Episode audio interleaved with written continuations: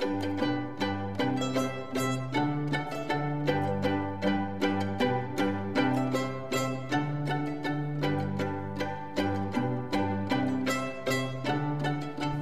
escóbula de la brújula.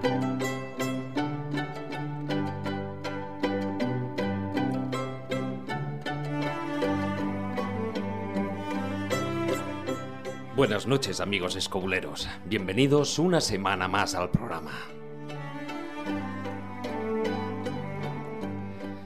Esta noche os proponemos un viaje espectacular, sobrevolar el mítico Nilo, la columna vertebral, el eje central del gran imperio egipcio. Viajaremos por sus 6.756 kilómetros de historia.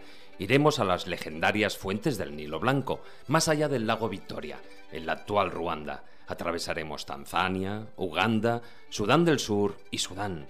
Y también sobrevolaremos el lago Tana, en Etiopía, origen del Nilo Azul.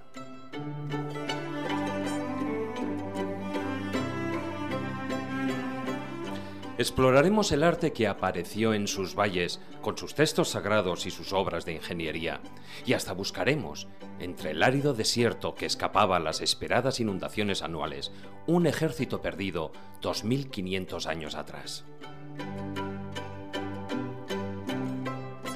Pero antes de empezar, recibir, como siempre, un cordial saludo de todo el equipo que disfrutamos haciendo la escóbula de la brújula. En la parte técnica, Alberto Bernabeu. En las locuciones, nuestra voz femenina, Belén Marcos. Y frente a los micrófonos, Jesús Callejo, Carlos Canales, Marcos Carrasco, Juan Ignacio Cuesta, Javier Sánchez Barba, Miguel Zorita y por supuesto un servidor, quien os habla, David Sentinella.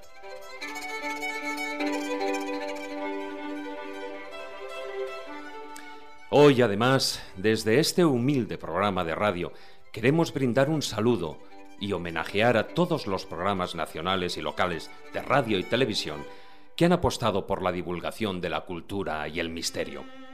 No sabemos si otros harían lo mismo, pero nosotros somos deudores de los que nos han precedido y por eso queremos agradecer a los compañeros de programas radiofónicos ya míticos como Espacio en Blanco, Milenio 3 o La Rosa de los Vientos por todo lo que nos han aportado y que lejos de competir, cada uno tiene su sitio en las ondas.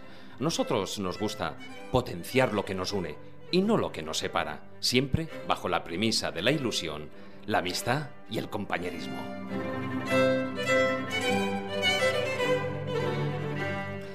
Una vez más os recordamos nuestra web, laescóbula.com. En ella ya sabéis que no solo podréis escuchar la emisión del programa en directo, sino también descargaros programas anteriores y ver los contenidos extra que vamos añadiendo semanalmente sobre los diferentes temas que hablamos en cada programa. Además, también nos podéis encontrar en Facebook, La Escóbula Oficial o La Escóbula de la Brújula, como queráis. Y para los tuiteros, nuestro perfil, nuestro hashtag es almohadilla la escóbula 13. Ah, y se me olvidaba. Recordaros que hemos preparado nuestro primer viaje, no virtual en este caso, para conocer de cerca un lugar único, magnífico, impresionante, histórico y poderoso, como es el enclave del Escorial. El día elegido, el día elegido es el sábado 11 de mayo. Será una ruta de un día para apreciar lo más bello, curioso y misterioso de este enclave situado a tan solo 50 kilómetros de Madrid y considerado uno de los más importantes y emblemáticos de toda la península. En este día visitaremos el monasterio, tanto por dentro como por fuera. Iremos a la mal llamada silla de Felipe II, por cierto, con unas vistas magníficas del monasterio, de la Bola de Oro y del Monte Avantos, recorreremos algunos parajes de la herrería, incluida su ermita a la Virgen de Gracia, y también veremos Prado Nuevo, lugar de las famosas apariciones marianas. Y todo bajo la filosofía escobulera, buen rollo y ganas de aprender. Así que ya sabéis, si os queréis unir al equipo de la escóbula de la brújula en este viaje, encontraréis toda la información en la página de Anima Mundi a través del enlace que hay en la escóbula.com. Y ahora, dicho todo esto, ahora sí, Cogemos nuestra brújula, nuestra cantimplora y nos subimos en nuestra particular escóbula voladora para dirigirnos a la columna vertebral de la tierra de los faraones, el río más mágico de cuantos surcan la tierra. ¿Nos acompañáis? Pues comenzamos.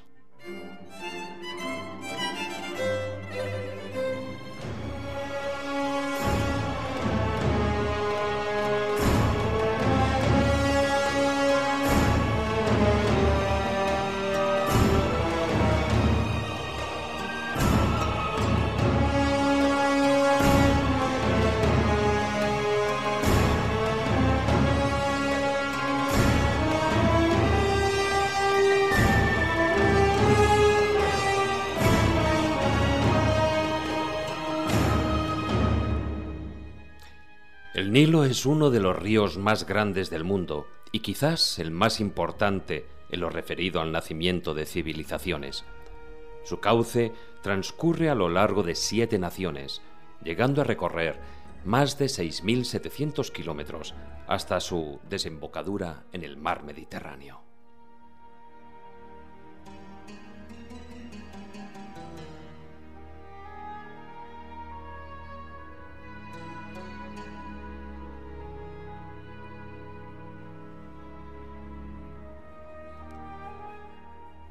También es un río por el que han pasado y convivido, aunque no siempre de manera pacífica, las grandes religiones monoteístas como el judaísmo, el cristianismo y el islam. Todas ellas también han dejado su sello a lo largo del fastuoso río. Vamos a ver con nuestros compañeros alguna de estas historias.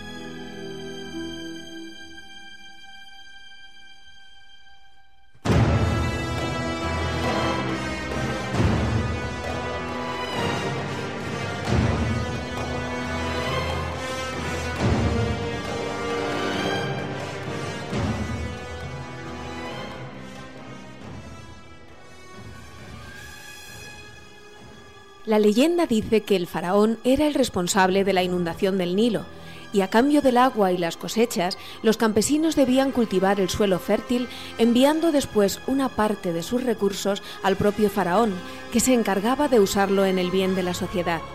El Nilo era también una fuente espiritual, ya que crearon un dios dedicado al bienestar de la inundación anual, el dios Api, que controlaba junto al faraón la crecida.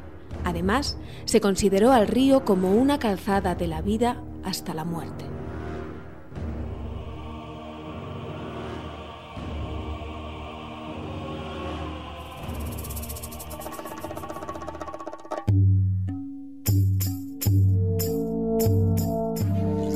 El cofre del tesoro.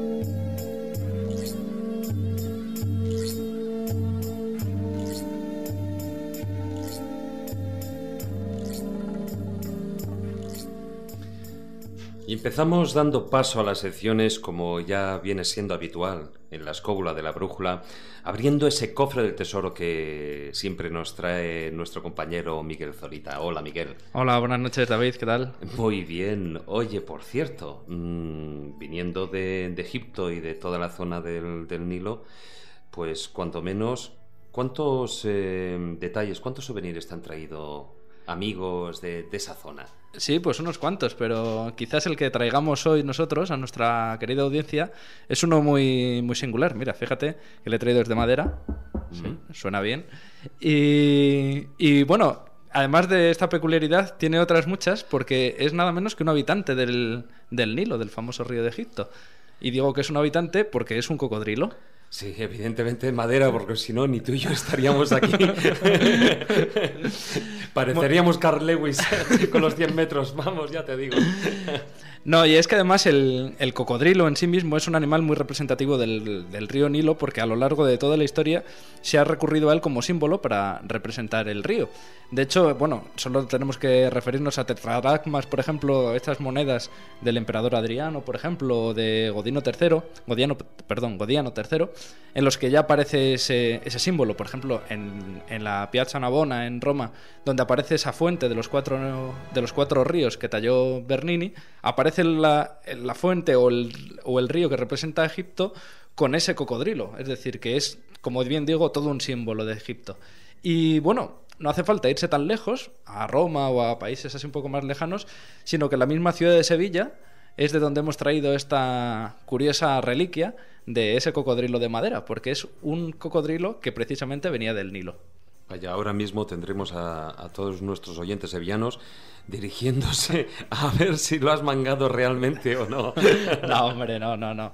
Lo decimos un poco a nivel humorístico porque en realidad es todo un símbolo dentro de la catedral. Es una de esas piezas curiosas que no tienen ninguna otra de las catedrales europeas y posiblemente españolas tampoco.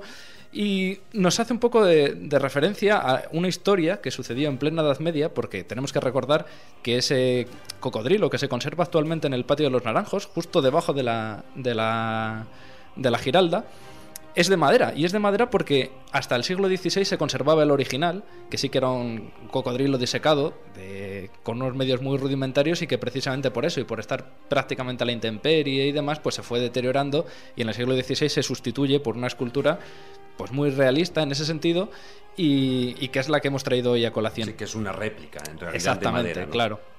Pero quizás lo interesante de, ese cocodrilo original es toda la historia que le precede. Cómo ese cocodrilo acaba en plena Edad Media, porque recordemos que el cocodrilo original es de tiempos de Alfonso X el Sabio, cómo acaba en plena Edad Media en la ciudad de Sevilla, traído desde el, desde el Nilo. Y es que tiene una historia muy curiosa detrás. Tenemos que concretarnos en el, en el año 1260, precisamente cuando el rey sabio de Castilla lleva a, a la práctica una historia un tanto rocambolesca dentro de la historia militar que es el fecho de Allende. El fecho de Allende es una especie de alocada cruzada que hace Alfonso X el Sabio en un arrebato de, de, positividad y de entusiasmo en plena reconquista, en la cual él, después de que su padre hubiese conquistado la ciudad de Sevilla, se propone que, ¿por qué no?, avanzar dentro de la reconquista hasta el norte de África. Bueno, esto que, como todo rey medieval en la zona europea, sabía que era bastante locura, no es tanto así para los reyes norteafricanos que empiezan a ver aquello como una amenaza bastante bastante plausible, ¿no? ¿Y qué sucede con aquello? Pues que precisamente esos reyes norteafricanos empiezan, y entre ellos el propio sultán de Egipto, empiezan a ver que las relaciones con Alfonso X el Sabio conviene que sean buenas antes de que lleve a cabo esa cruzada que planea sobre el norte de África, ¿no? En conclusión, ¿Qué sucede en la zona de Egipto que nos ocupamos hoy? Pues que nada menos que al sultán se le ocurre casar a su hijo con la infanta, perdón, con la princesa en aquel entonces Berenguela, que era la hija de Alfonso X el Sabio, para apaciguar esas relaciones políticas. Claro, que era lo que siempre se solía hacer en, en aquella época, ¿no? Bueno, claro. incluso casi casi hasta hoy en día, ¿no? ¿Qué sucede? Que claro, aquello se hace con muy buenas intenciones, por lo menos por parte del sultán de Egipto, pero se toma francamente mal en Castilla, porque lo que están motivando es que la princesa de Castilla pase a pertenecer al harén del sultán de Egipto. Claro, eso era poco menos que una ofensa para Alfonso X el Sabio. Entonces, lo que sí que es cierto es que pese a que no habían contado con ese detalle fundamental para la embajada, la embajada se lleva a cabo y vienen hasta Castilla, pues toda la corte del hijo del sultán de Egipto para ligarse, como diríamos hoy día, a la hija del rey. Y es muy curioso porque dentro de toda esa comitiva, aunque también se planeó que hubiese podido ser una embajada en la cual se trajese a un astrólogo de, de, Egipto, se barajaban esas dos hipótesis, o que fuese bien el hijo del sultán, con esas intenciones amatorias, o que fuese un astrónomo para también contentar al rey de Castilla, ya que era muy aficionado a la astronomía. Lo cierto es que en esa comitiva aparecen varios regalos que se le ofrecen al rey de Castilla. Las crónicas de aquel entonces cuentan que entre los diversos objetos que se le trajo, se le trajo un, un elefante amaestrado, ese cocodrilo y un animal que en Castilla llama mucho la atención, que dicen que es una asna muy hermosa, rayada de una blanca, de una banda blanca y otra prieta. Es decir, que trajeron una, una cebra. una claro, cebra, claro, algo que en Castilla pues no se había visto jamás. Lo cierto... Como dirían, ¿no? Una asna con pijama. claro. Aquello que llamó mucho la atención, sobre todo también el, el, cocodrilo, que en aquel entonces pues se tomaría por poco menos que un dragón, pasó a pertenecer al rey de Castilla. Al final los planes de boda no, llevaron, no llegaron a cabo en, en absoluto, claro. De hecho, luego es muy curioso porque a la princesa Berenguela le intentan casar con el príncipe de Francia, que es luego el que se convierte en San Luis, San Luis rey de Francia. Al final no acaba tampoco aquello de fructiferar y al final la muchacha termina en las huelgas de Burgos y por derroteros de la vida está enterrada curiosamente en una iglesia que poca gente lo sabe, en, el pleno centro de Madrid, en la iglesia de San Antonio de los Portugueses, que actualmente se conservan allí todavía los restos de la, de la infanta. Pero lo interesante también, volviendo al tema del cocodrilo, es que aquellos regalos, aquellos animales que pasan a ser los habitantes más singulares de Sevilla, permanecen un tiempo allí hasta que mueren. Bueno, cuando mueren, de la famosa cebra no se vuelve a saber nada, pero sí se sabe del elefante y del cocodrilo porque el elefante se conserva un colmillo que está colgado junto a los restos que quedan del cocodrilo y el cocodrilo también una vez que muere se rellena de paja y se cuelga en la Catedral de Sevilla como una cosa realmente exótica. Y es que no tenemos que olvidar que muchas veces nuestros propios centros religiosos, las catedrales, las iglesias y demás, se convertían en el epicentro de las rarezas y las cosas extrañas que se traían de otros países, como en este caso el río Nilo, claro. No, desde luego. Hombre, la verdad es que podían haber traído otro tipo de regalos, igual de esa manera la princesa pues le habría hecho más gracia, o cuanto menos también al rey sabio, ¿no? Pero bueno, es curioso que antaño hubiese cabido esa posibilidad de que hubiésemos estado emparentados el reino español, sí, ¿te imaginas? el reino castellano y el reino egipcio nos podrían, a lo mejor estaríamos hablando, por ejemplo, en castellano cada vez que fuésemos a Egipto. Sería una cosa curiosa. estaríamos escribiendo de otra, de otra manera, sí. Bueno, lo que no cabe duda es que es uno de los primeros souvenirs que se conservan de Egipto en España.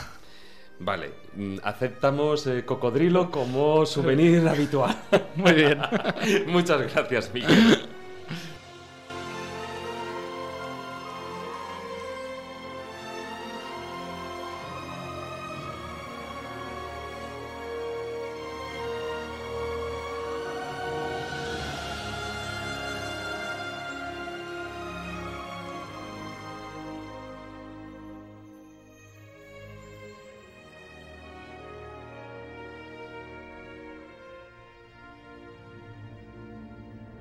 Los antiguos egipcios creían que el Nilo nacía en el mundo subterráneo. La inundación era considerada un don divino y cada año esperaban con gran expectación que ésta se produjera, pues de ella dependían la cantidad y calidad de las cosechas. Para medir el grado alcanzado por las aguas se colocaron nilómetros, un sistema de medición de la crecida de las aguas. Hoy en día todavía son visibles los ubicados en la isla de Elefantina, en Asuán, en Comombo y en la isla de Roda, en el Cairo.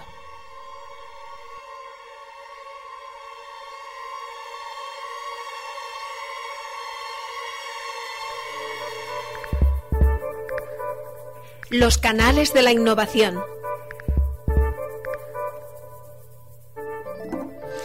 Y continuamos con el programa, con nuestra sección de ciencias, tecnologías e ideas de vanguardia, con Carlos Canales y Jesús Callejo. Buenas noches ambos. Hola, ¿qué tal?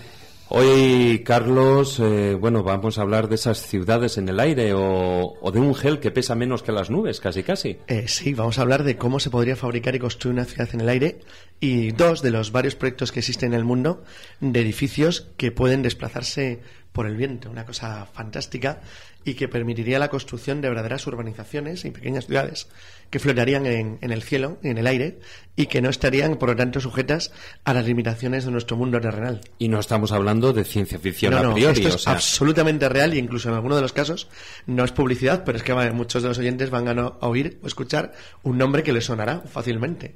Así que no, estamos hablando de proyectos empresariales modernos, actuales, completamente definidos en algunos de los casos, que no se ponen en marcha única y exclusivamente por razones de tipo, una mezcla de razones de tipo económico y político. Pero antes de entrar en estos proyectos revolucionarios, de innovación, de ahí lo de la sección, sí es bueno que hagamos referencia a esos otros viejos proyectos de los que sí se hizo hoy con la ciencia ficción. Porque cuando hablamos de ciudades volantes, hombre, habría como dos aspectos muy claros, ¿no? Son ciudades volantes o bien dentro de nuestra atmósfera terrestre o bien en el espacio, ¿no? En fin, de las dos cosas vamos a hablar a pesar de que la ciencia ficción se está refiriendo más al espacio exterior. Y cuando hablamos de esos antecedentes, es decir, fíjate que muchas de estas ideas siempre son concebidas en esa literatura, a veces del siglo XIX, y luego son puestas en realidad cuando nadie podía imaginar que esto fuera posible, son puestas en realidad ahora ya, en el siglo XXI. Claro que de hecho eran, eh, aparte de ciencia ficción, el, nombre más correcto sería novelas de anticipación. Sí, es muy correcto. En su momento sí, claro, las novelas de anticipación, antes de que el término ciencia ficción se pusiera de moda, pero eso ya es un término que que ocurre en el siglo XX, pero novelas de anticipación eran el siglo XIX. Se adelantaban a determinadas cosas que podían ocurrir. Hombre, casi siempre se hablaba de eso, de alguna nave voladora que podría surcar los cielos, pero como, como medio de transporte y, por supuesto, terrestre, no extraterrestre. Pero ya crear toda una ciudad, eso es algo más complejo, mucho más ambicioso y no estaba en la mente de todos los creadores del siglo XIX y menos del XX. Fíjate, incluso tenemos un autor español, Domingo Santos, uno de los grandes escritores españoles y editor, que en una de sus novelas, que se titula Encima de las nubes, ya hablaba de estas ciudades volantes, de ciudades plataforma que orbitaban en la estratosfera. Es decir, que sí que él se adelantó, pero bueno, estamos hablando de los años 60 del siglo XX. Pero claro, hay más personas que lo intuían, por no hablar de Jonathan Swift. ¿Os acordáis de Jonathan Swift en su viaje a la puta cuando hablaba de estas ciudades volantes que eran toda una ciudad? Incluso se, eh, se hacían la puñeta a unos a otros porque si, si alguien se subordinaba, pues le podías eh, generar sombras, es decir, tapabas el sol y eh, le impedías que, que, sus frutos, que sus árboles pudieran crecer. O sea, que esa, esa especie de mentalidad de que se podía vivir por encima de las nubes era ya factible. También es verdad que ahora el precio de la vivienda ya sabes que se va incrementando en función de la altura respecto al nivel del suelo. Así está por las nubes. está por las nubes. así que os digo, cuando se dice que la ciudad está por las nubes, es que el precio está por las nubes. Así que tenemos esos antecedentes de mundos islas relacionados pues, con Domingo Santos. En Flash Gordon, por ejemplo, pues aparece también descrito estas ciudades. Eh, y siempre como hábitat espacial, en el caso de las novelas y de los cuentos de, de Arthur C. Clarke. También pero sí quiero referirme a, un, a uno que me parece que es fundamental porque luego pone las premisas de lo que más, más adelante va a contar Carlos, que es Konstantin Tsiolkovsky. Konstantin Tsiolkovsky. Un genio absoluto. Un genio absoluto de principios del siglo XX, este ruso, pionero de la astronáutica, más bien de la cosmonáutica, porque estamos hablando de Rusia, el que hizo... Las órbitas de Sputnik las disignó él, ¿no? Claro, 50 años antes. La teoría clásica de la propulsión por cohetes es suya, o sea que es uno de los que se adelantó.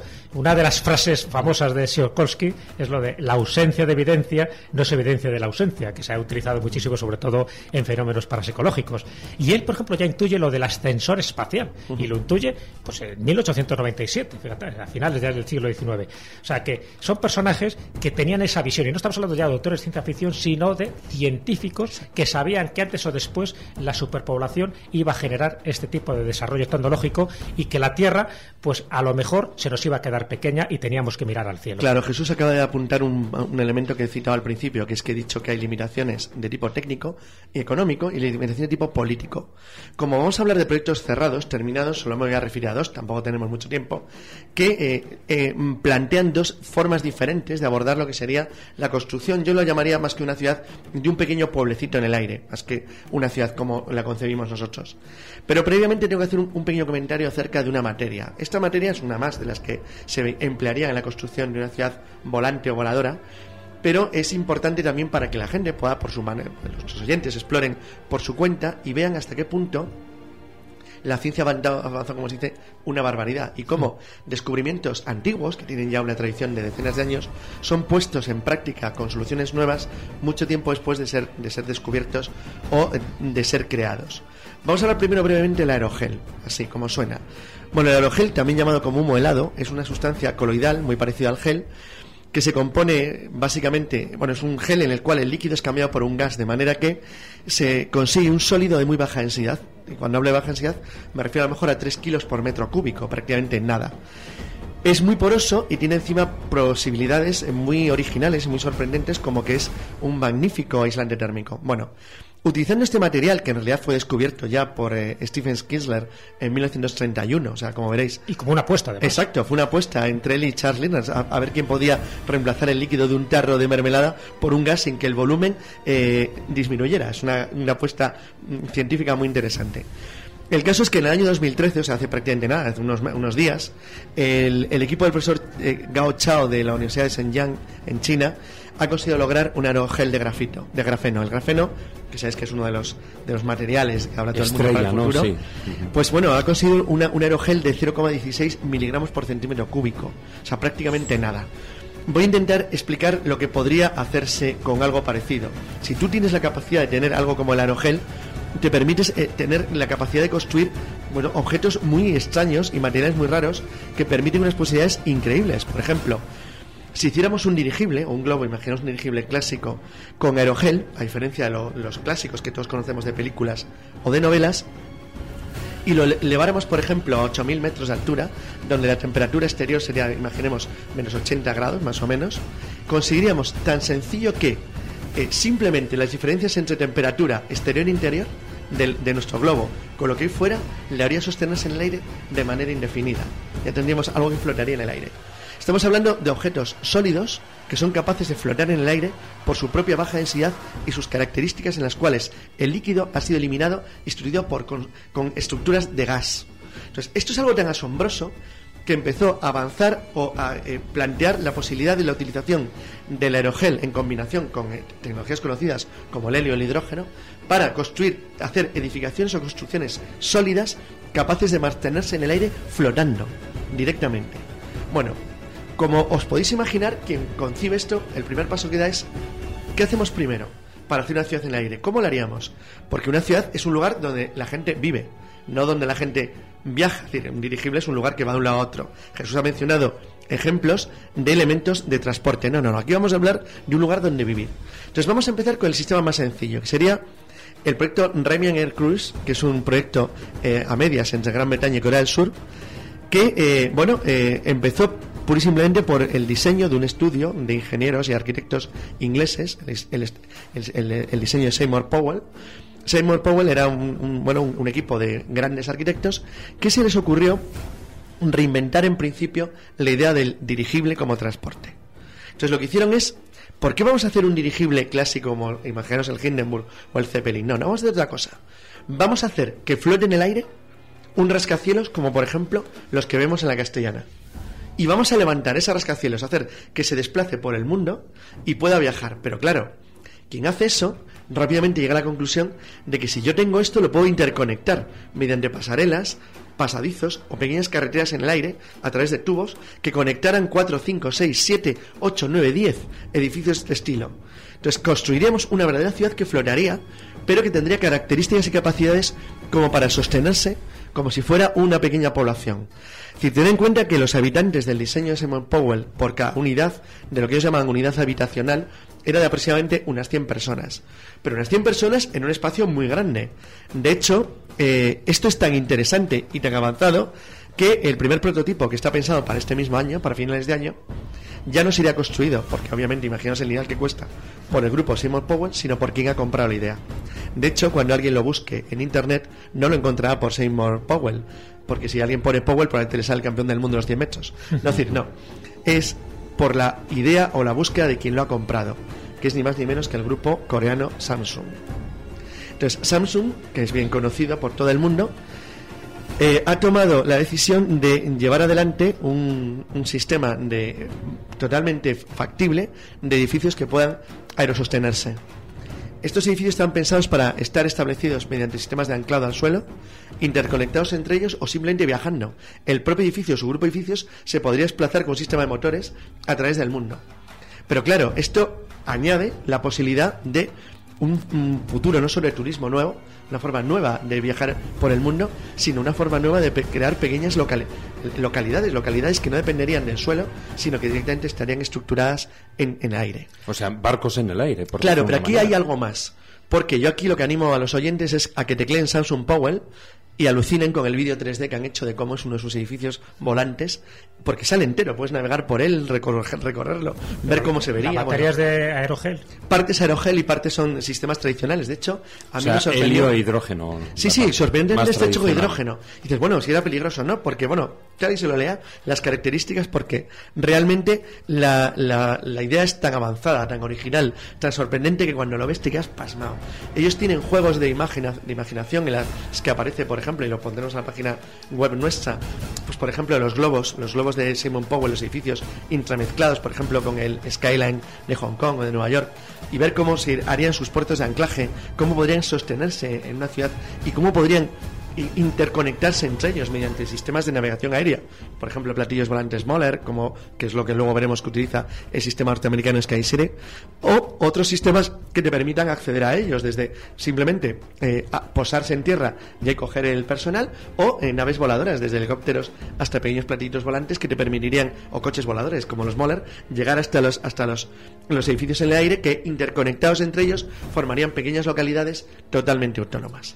Hombre, eso tiene mucha muy buena pinta para lo que son los cruceros de placer, o sea, ya Ahí está, eso, de eso por ahí va la, historia. Samsung lo quiere utilizar como un gigantesco crucero de placer de un nivel nuevo y nunca visto en el mundo. Pero realmente se queda corto frente al proyecto de Sky el proyecto de City, el otro proyecto que, que antes sí, mencionado. planteado para un poco más de gente, para unos 120 personas, mediante un sistema de edificios aerosustentados por hidrógeno, construidos, esto sí, con aerogel, y que realmente es asombroso.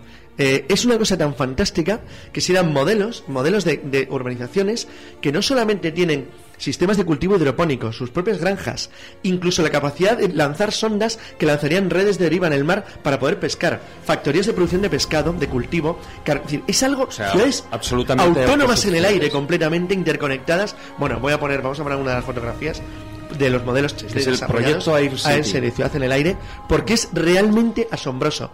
Ellos eh, tienen sistemas de aterrizaje de helicópteros, sistemas de conexión mediante eh, platillos volantes Moller 200G, que era, o por lo menos en la idea original, y realmente son cuestiones totalmente novedosas que encima es casi seguro que son perfectamente viables. para que no son ciudades realmente. ¿Mm? ¿Cómo? Que no son ciudades. Son pequeños pueblos. Son pequeños pueblos. Capacidad para esas 120 en el caso del City podría llegar hasta mil personas, pero en principio se han, eh, han decidido construir la primera aproximación a lo largo de lo que queda de, década, o sea, de ahora al 2020, mediante sistemas que calculan que deberían de acoger a unas 120 personas muy holgadamente. ¿eh? Es una gran urbanización, o sea, está muy bien planteado. Muy ricas creo que sí, porque viene el aire que tener un poco de pasta. Pero realmente el sistema que os han pensado de zonas de comedores sociales, zonas abiertas, zonas de, ocio, eh, campos deportivos, zonas eso de cultivo, es una cosa realmente asombrosa, porque realmente es viable. Lo que hizo ¿no? el físico norteamericano eh, Gerard O'Neill en, 1970, en los años 70 del siglo pasado, donde hablaba de estas de estos cilindros de rotación. Es distinto porque para crear esa gravedad no hablaba de la orejel, que todavía no sabía. Claro, no, pero no hace falta porque esto está bajo la gravedad terrestre o que se encuentra en un espacio atmosférico. Pero realmente lo curioso es eso, es la posibilidad de ir creando pequeñas comunidades humanas que se alojen en el suelo, que vivan en cualquier lugar del mundo, que ellos elijan y quieran, porque incluso obtienen la energía del, del agua y del aire, dado que la energía básica que utilizan es el hidrógeno y el sol. Bueno, es algo realmente fantástico. No, es interesante porque además estamos a las puertas de todo esto, ¿no? Un poco lo que decía O'Neill cuando le preguntaba, bueno, pero ¿qué razones hay para crear una ciudad espacial de estas características? Si él alegaba tres razones que yo creo que pueden ser aplicables a estos dos proyectos que acaba de comentar Carlos. Por una parte, sería mm, esa instauración de actividades industriales que reduciría la contaminación en el planeta, en la atmósfera, eh, y además no habría residuos. Por otra parte, es esa vía inexplorada ¿no? Eh, para asumir y absorber el incesante aumento de la población mundial, les vas colocando arriba, con lo cual también dejas espacio abajo. Y por otra parte, y eso es lo curioso, que lo entroncaría un poco con el proyecto Venus, que lo hablamos no hace demasiado tiempo, en la instauración de una nueva sociedad, ¿no? con los antiguos ideales de un mundo utópico, donde quedarías totalmente aislado mm. de ciertas influencias benignas o malignas que se darían en la superficie, con lo cual habría como dos estatus, los que viven arriba y los que viven abajo. Los que viven en, el mar y los que viven en el aire. Sí, porque la Tierra estaría ya destruida. Sí, sería para la chusma. Si ha habido una tercera guerra mundial, sí, estará destruida. también, un Y la cuarta, pues a pedrazo. Bueno, y eso de vivir en el aire habría que cuestionarlo, ¿no? Porque ya no solo es vivir en el aire, sino vivir del aire. Vivir del aire, literalmente. no, no, es mismo que vivir del cuento. Exacto, exacto. Bueno, bueno, alguno que otro. Muchas gracias, Carlos. Muchas gracias, Jesús. Vale.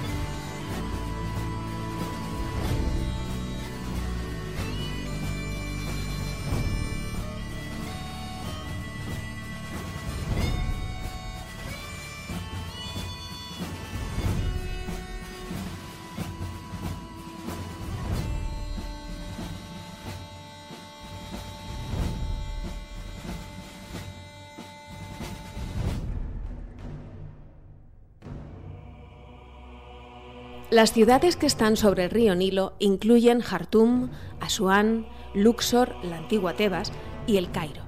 La sequía que tuvo lugar durante los años 80 trajo el hambre a Etiopía y Sudán, pero Egipto se salvó gracias al agua embalsada en el lago Nasser. Además, la construcción de la presa de Asuán, terminada en 1970, permitió dotar de hidroelectricidad a la población, cesando las inundaciones estivales y la renovación del suelo fértil.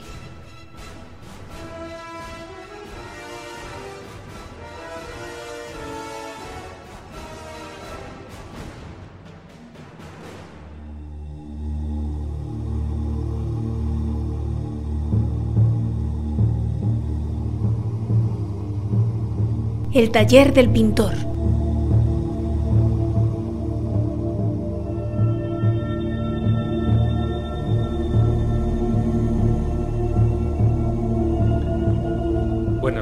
Marcos. Buenas noches, David. Buenas noches, Juan Ignacio. Buenas noches, David. Bueno, hoy hemos trasladado nuestro taller del pintor al desierto, a las necrópolis donde descansan los difuntos reyes y nobles del antiguo y gran imperio egipcio. Porque gran parte del arte pictográfico que hallamos en el antiguo país de los faraones está relacionado con el libro de los muertos, textos recogidos en las tumbas y en los sarcófagos de sus difuntos, dioses, faraones y una visión del más allá. ¿No es así, Juan Ignacio? Efectivamente, porque el famoso libro egipcio de los muertos no deja de ser pues eh, una colección de manuscritos que fueron encontrados junto a las momias y mm, conocidos como los tesoros de las pirámides, que fueron escritos en su totalidad prácticamente en jeroglíficos. Eh, se considera que algunas son copias de otros más antiguos, por lo tanto es difícil saber exactamente quiénes fueron sus autores, pero de ellos se trasluce una cierta homogeneidad, con lo cual podemos considerar que el libro de los muertos es la compilación de las ideas que en general se tenía sobre el más allá y el tránsito fundamentalmente entre la vida y la muerte en aquel momento, eh, donde aparecen conceptos que luego se haría cristiano como el del pesado de las almas o el del juicio final evidentemente transformados. Eh, fundamentalmente el libro de los muertos habla de esas eh, imprecaciones, sortilegios, palabras y formas que se le aplicaban al difunto una vez muerto para que pudiera transitar por el inframundo, por el Duat, donde se encontrarían pues, una serie de monstruos, una serie de peligros y una serie de cosas que al final terminarían siendo los obstáculos para llegar al más allá. Hoy día identificado en las sociedades teosóficas con lo que llamamos el bajo astral. En las pinturas nos aparecen incluso elementos como por ejemplo son los tasadores de Osiris, eh, los dioses relacionados con la muerte como son Tot, por ejemplo, y hay que decir que no solamente fueron hechos en papiros, sino que anteriormente nos vamos a encontrar los mismos textos y las mismas alocuciones de alguna manera puestos en las pirámides o en las tumbas, como por ejemplo en la de Unas, Teti, eh, Reyes eh, o en Saqqara. Eh, fue Richard Lepsius, precisamente en 1842, quien hizo la primera referencia al libro de los muertos, que no es un libro en sí mismo, porque realmente si vamos al Pet Ru, difícil de pronunciar, del lenguaje silábico que procede de los jeroglíficos, realmente estamos hablando de la manifestación del día o la manifestación de la luz. Realmente no como un libro, sino como una especie de invocación o como unos capítulos para perfeccionar el K. El K, un concepto que nos lleva a la iluminación, a algo eterno en el hombre, que luego permanece después de la muerte y que de alguna manera en un momento dado podría llegar a reencarnarse. La mayoría de los libros de los muertos, por terminar, os contaré que se hacían en los famosos papiros, un tipo de material que sustituía en aquellos momentos al papel, precursor de este, eh, con una técnica muy difícil y que había varios tipos de papiros según su calidad, desde el más bajo, que son los emporíticos, que prácticamente eran papel de envolver, hasta los anfiteátricos, que eran de calidad media, los libios de alta calidad o los agústicos, que eran los, los prácticamente más perfecto. Y los hieráticos o regios, que son los que utilizaban los sacerdotes, los que se utilizaban por parte de los emperadores y por parte de los faraones. Y por último decir que los más famosos son el gran papiro de Harris, que tiene 45 metros, el de Junefer con unos 40 metros y el de Ani con casi 26 metros, datado en el 1300 antes de Jesucristo. Sí que es y del que nos va a hablar ahora Marcos adecuadamente. Muy bien, pues eh, según decía Ignacio, vamos a tener la, oportunidad también de, ver este papiro de, de Ani completo, eh, lo vamos a descargar en la web, en laescóbula.com, la oportunidad de ver el, papiro con, el papiro con sus 24, casi 24 metros de largo, la que podemos ver, pues, si podemos hacer como siempre hacemos en esta sección, es atender a lo que es el contenido y a la forma. En cuanto a la técnica en la que está hecho el papiro, lo, lo ha dicho Ignacio, era láminas prensadas de, este, de, este, de esta vegetal, contenía una cantidad de ilustraciones eh, que podía ser el, precursor de la acuarela, es decir, pigmentos, polvos de minerales y vegetales eh, aglutinados con una goma arábiga y ese es concretamente el, principio de la acuarela, son eh, colores aguados, etc.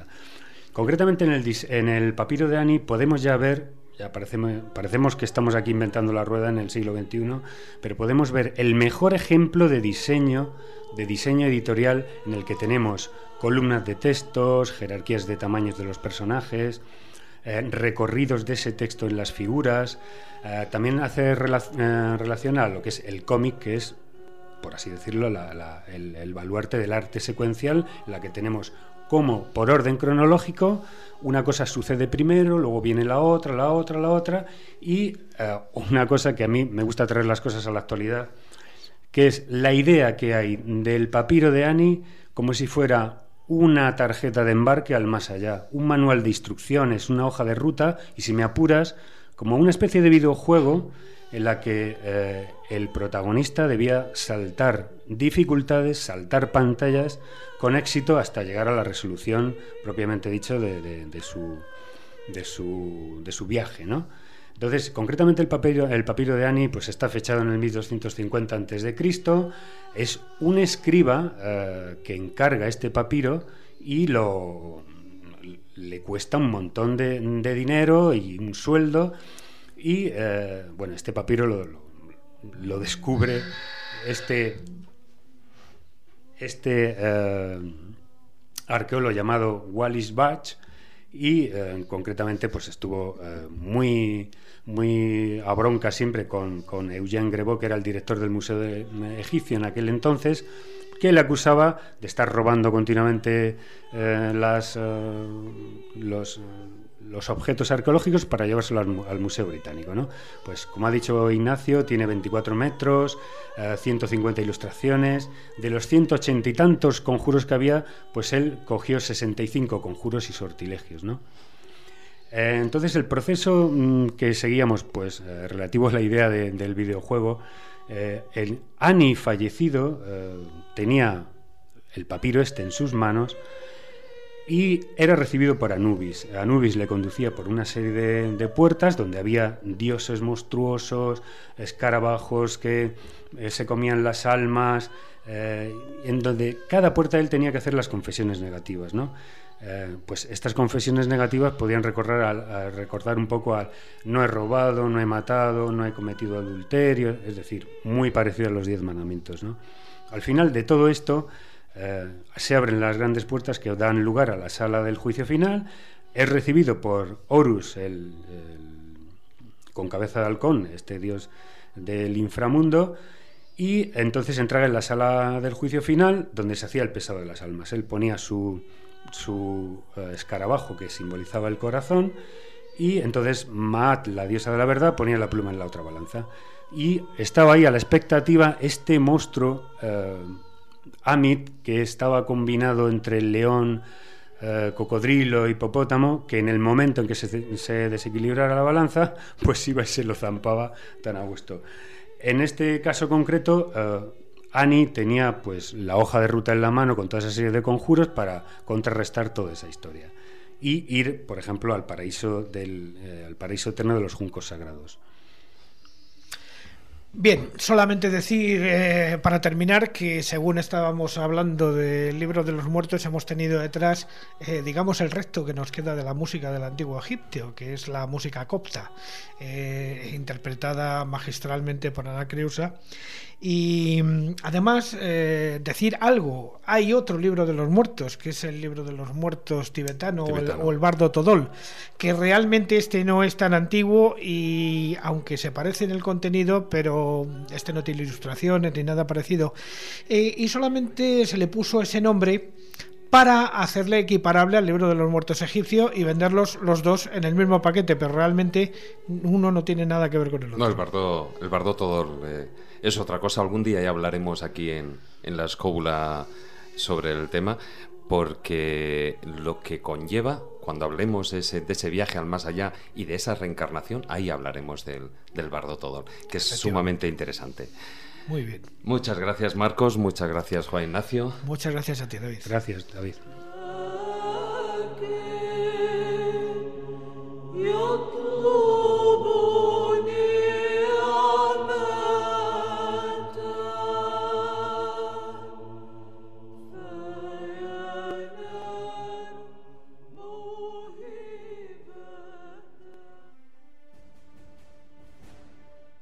El delta del Nilo tiene la forma de una V, en cuyo vértice los egipcios fundaron Memphis, la primera capital de Egipto, actualmente el Cairo.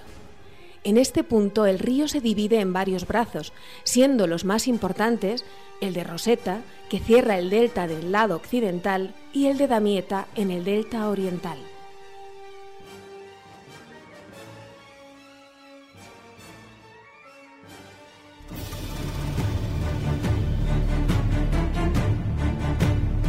Comienza el filandón.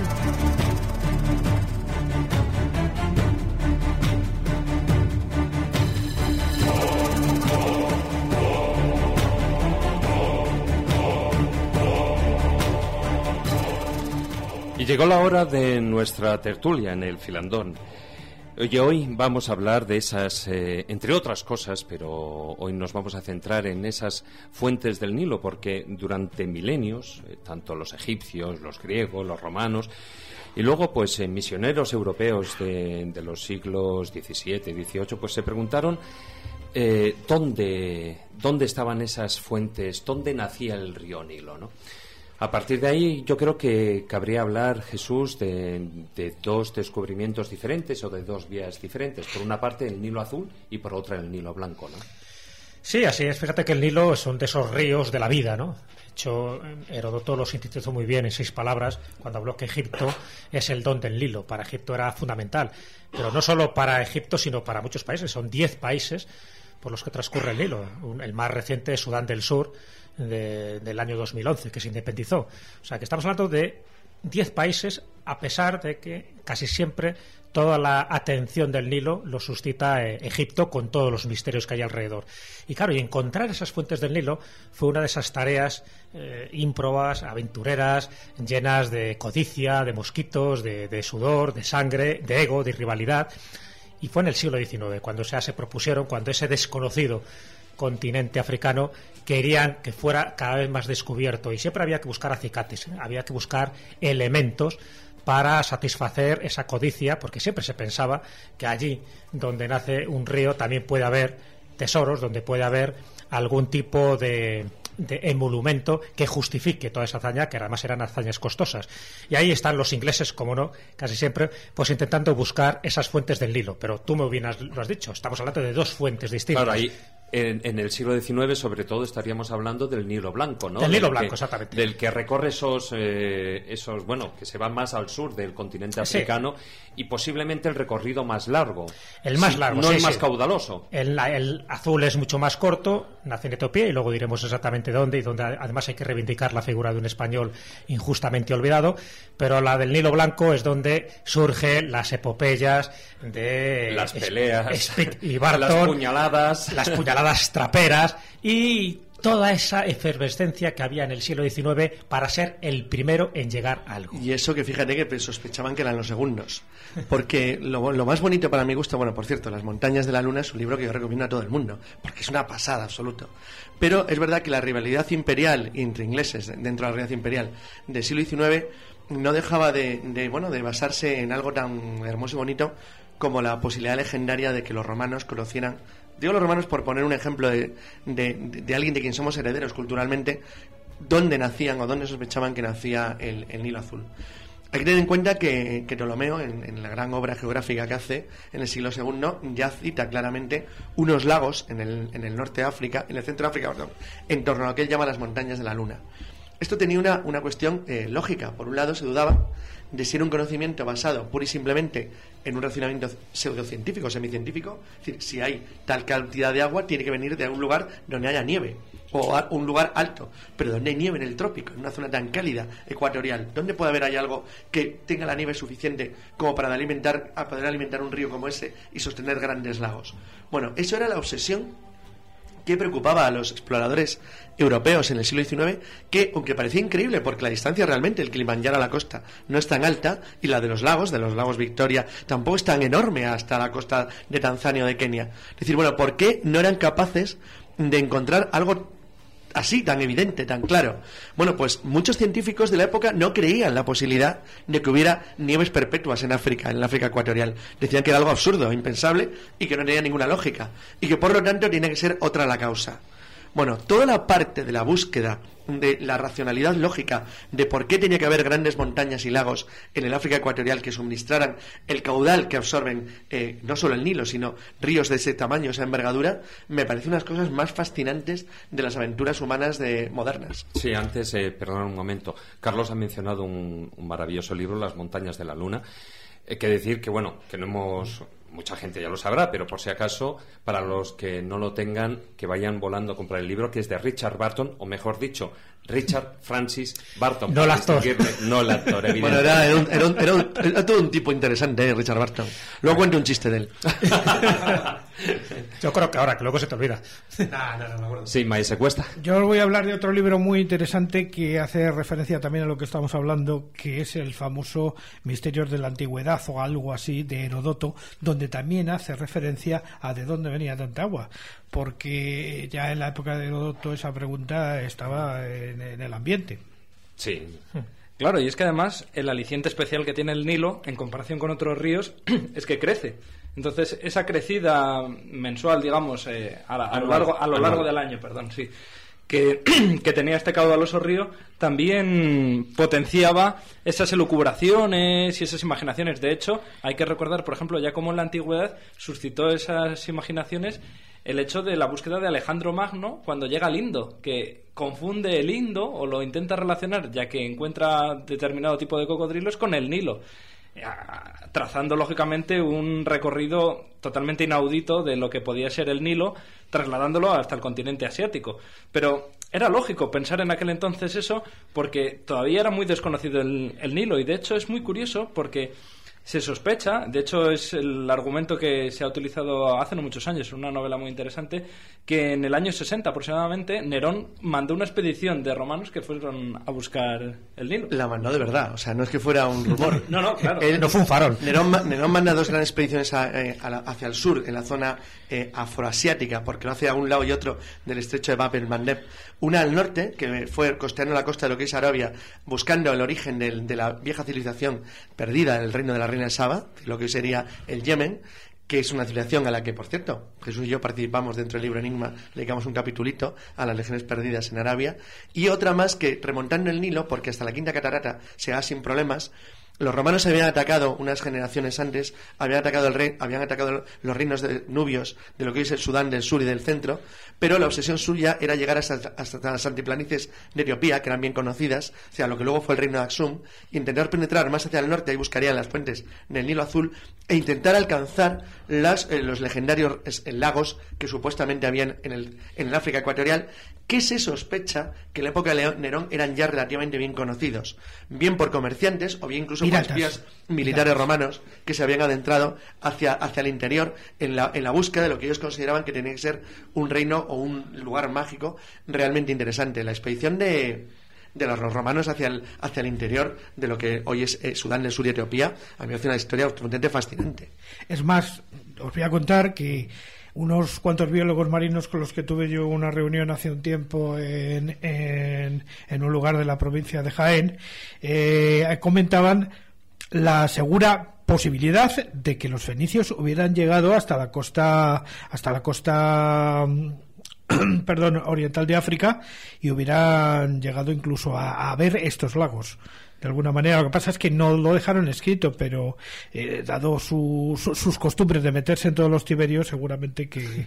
No, no sería nada raro. Bueno, es posible que los fenicios dieran la vuelta a África. Hay un comentario al respecto, decir, la, historia romana, decir, de que un navegante fenicio de la vuelta, pero curiosamente al revés de como, de como lo hizo Vasco de Gama, es decir, empezando por el Mar Negro. Por, ah, no, hay dos, la de Janón de Cartago que llega hasta el Golfo de Guinea y luego la de los fenicios que teóricamente le hicieron partiendo del Mar Rojo y volviendo luego por la costa occidental en África, es decir, por el norte de Marruecos y Argelia. Anón, además, que tiene una historia muy curiosa cuando encuentran a la tribu de los gorilaes. de hombres peludos ahí, ¿vale? Sí, que dicen que no consiguen comunicarse con ellos y que los consiguen cautivar, vamos, a por lo menos a unas cuantas hembras y se les terminan muriendo y da pie luego a la historia de los gorilas, claro. De, de, de tribus extrañas en la zona y tal, no olvidemos el caso de los Belermas, que es un caso muy curioso, que son unos personajes que teóricamente no tienen cabeza la tienen en el pecho y se representaron así. siempre huelen a sobaco. No, la verdad, el personaje sin cabeza ya conocemos unos. La verdad es que cuando, cuando los romanos llegan al centro de su imperio, el conocimiento que tenían de, las zonas, de las zonas bajas del Nilo, de las zonas de nacimiento del Nilo, era bastante aproximado a lo que probablemente fue la realidad. Ellos conocían muy bien también la costa, la costa de Malindi, la costa de lo que es, de lo que es Kenia y también Somalia, el, el antiguo viejo país de Punt de los egipcios. Entonces realmente es cierto que es muy probable que al menos el alto nivel de, control del Imperio Romano tuviera una idea bastante, bastante correcta de cómo era la realidad en la zona ecuatorial, tanto en la zona del Nilo como más al oeste. Es decir, porque realmente probablemente le ponga Nerón el, el desierto de Sahara lo habían cruzado de parte a parte, ya había alcanzado casi con seguridad la curva del Níger. Eh, lo, lo, interesante es que Ptolomeo pone, por ejemplo, el Níger al revés. Es decir, el, curso no lo hace correcto. Sin embargo, el Nilo es bastante aproximado. Incluso la posición de los, de los lagos, de los grandes lagos ecuatoriales, es muy correcta. O sea, realmente demuestra o parece indicar que tenía un conocimiento muy bueno de la zona. Hombre, una anomalía que tiene el Nilo, como bien sabéis, es que fluye de sur a norte, con eso ya le hace bastante peculiar, además de otro tipo de cosas, ¿no? Que ahora comentaremos. Hombre, mm, siempre es el viejo debate, ¿no? De quién fue el primero que lo descubrió. Posiblemente es como cuando se habla de América. Casi seguro que las fuentes del Nilo fueran descubiertas anteriormente al siglo XIX, cuando hablamos del Nilo Blanco o del Nilo Azul, que es más antiguo su descubrimiento en el siglo XVII. Pero si alguien lo descubrió anteriormente y siempre hay algún fenicio, algún romano, algún chino por medio, desde luego no lo dejó escrito o no dejó esa cartografía imposible que hemos relatado más de una vez para demostrar fehacientemente que estuvieron allí. Que estuvieron, que volvieron y que lo contaron, ¿no? que esa es la clave.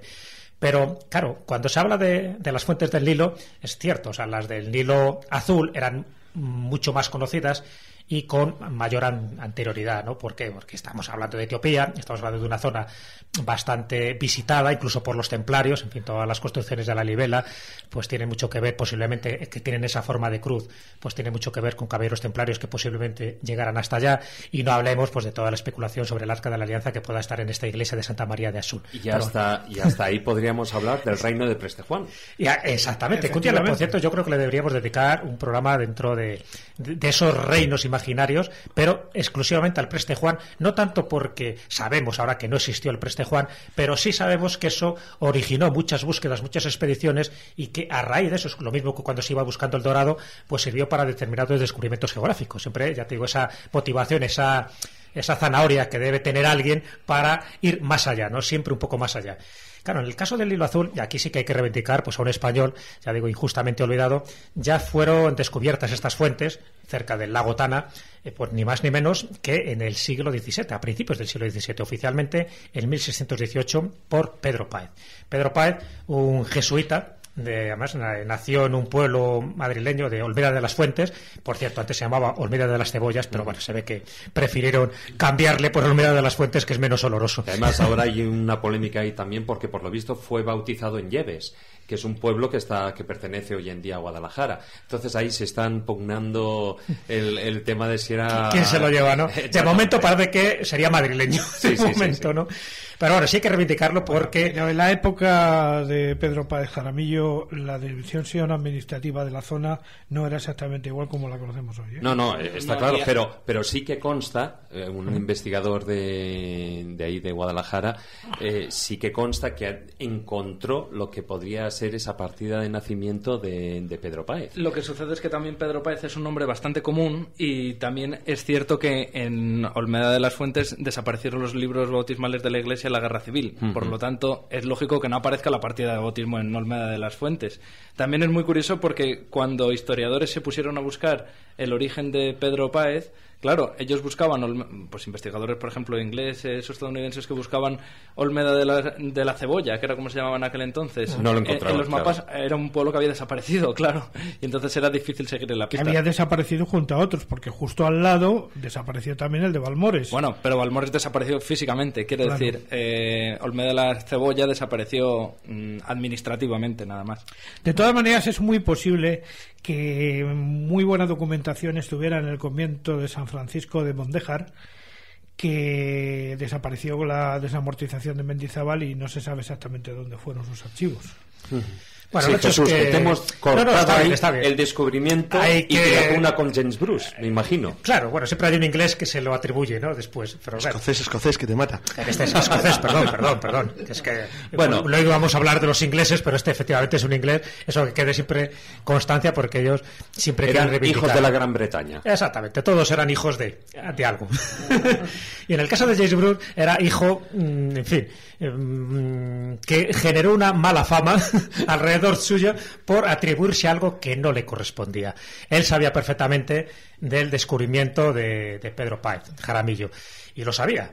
Pero, aún así, este aristócrata escocés, eh, James Bruce, mm, no dijo nada y se atribuyó el descubrimiento en 1770 dio la obra de Pedro Páez, la de Historia de Etiopía, donde se refleja con y señales, en fin, cómo eh, él acompañó al emperador etíope de, aquel momento, que era Susinos, además para convertirle al catolicismo, es lo ignora todo y comete pues varios errores imperdonables, ¿no? Primero eso, el no mm, atribuir mm, ese, ese legado, ¿no? Eh, en este caso como descubrimiento oficial a Pedro Páez, Estamos hablando de 150 años antes que ocurre, o sea, que para que veas, o sea, que el, hombre sí debería tener esa información y lo tenía.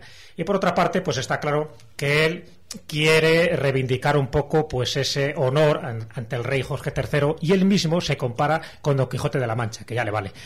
Sí, y de todas formas, antes de que, de que James Bruce eh, estuviera por la zona, eh, entre él, digamos, y, Pedro Páez, hubo otro, otro personaje que era Jerónimo Lobo, el portugués, que también estuvo visitando las, las fuentes del, Pero fueron diez años después de Páez. Sí, diez años, sí, pero claro, eh, estaríamos hablando aún así 142 años antes de que James Bond apareciera por ahí. Ambos forman parte del mismo entorno cultural, tanto Páez como el que acabas de citar, como el portugués. Y es que la intervención portuguesa en, en Etiopía desde el siglo XVI es intensísima los portugueses necesitaban hacer una pinza sobre los, sobre, sobre los dominios mamelucos de Egipto y sobre el imperio turco que llegaba hasta las costas del, del Golfo Pérsico y del, y del, y de del estrecho porque los portugueses toman Socorota, Socotora, la isla que cierra el estrecho.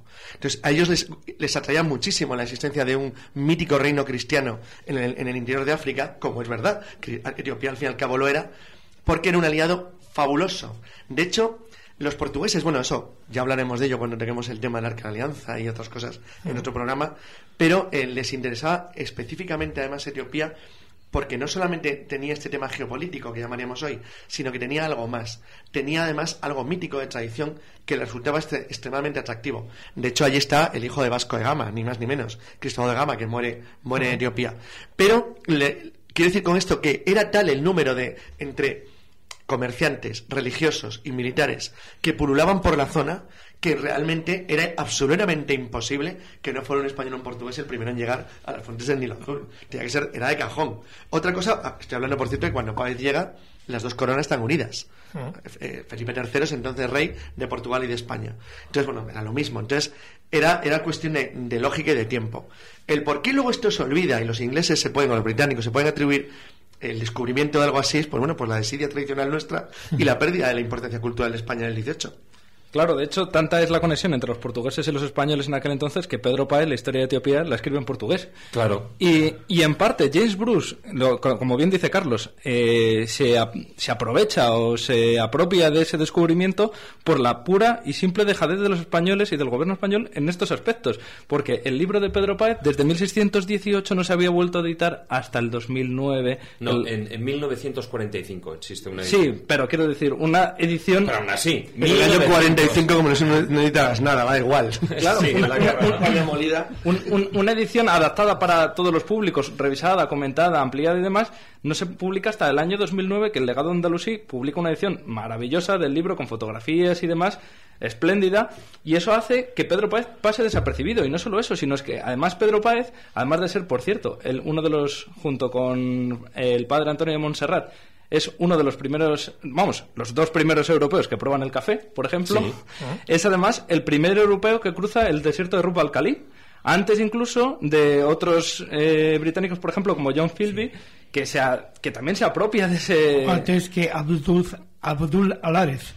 Claro, y además es que tenemos que tener en cuenta que las condiciones en las que Pedro Páez cruza el Rupa al Khalif no son ni parecidas a las de los otros europeos, porque los otros europeos van completamente pertrechados, bien preparados, y Pedro Páez iba detrás de la cola de un camello, hecho prisionero y luego yendo a galeras unos cuantos años. Ya, pero Por lo menos llegó a la costa, algo es algo.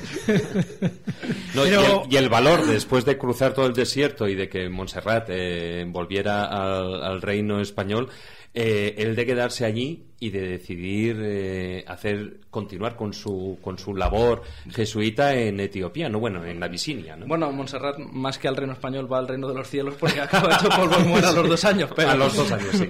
Pero, pero sí, el mérito que tiene Pedro Páez es que es el, el personaje perfecto de un libro de aventuras. Es que le pasan de todo. Cuando se disfraza de comerciante armenio para dirigirse hasta las costas de Etiopía después de que le habían hecho prisionero y demás.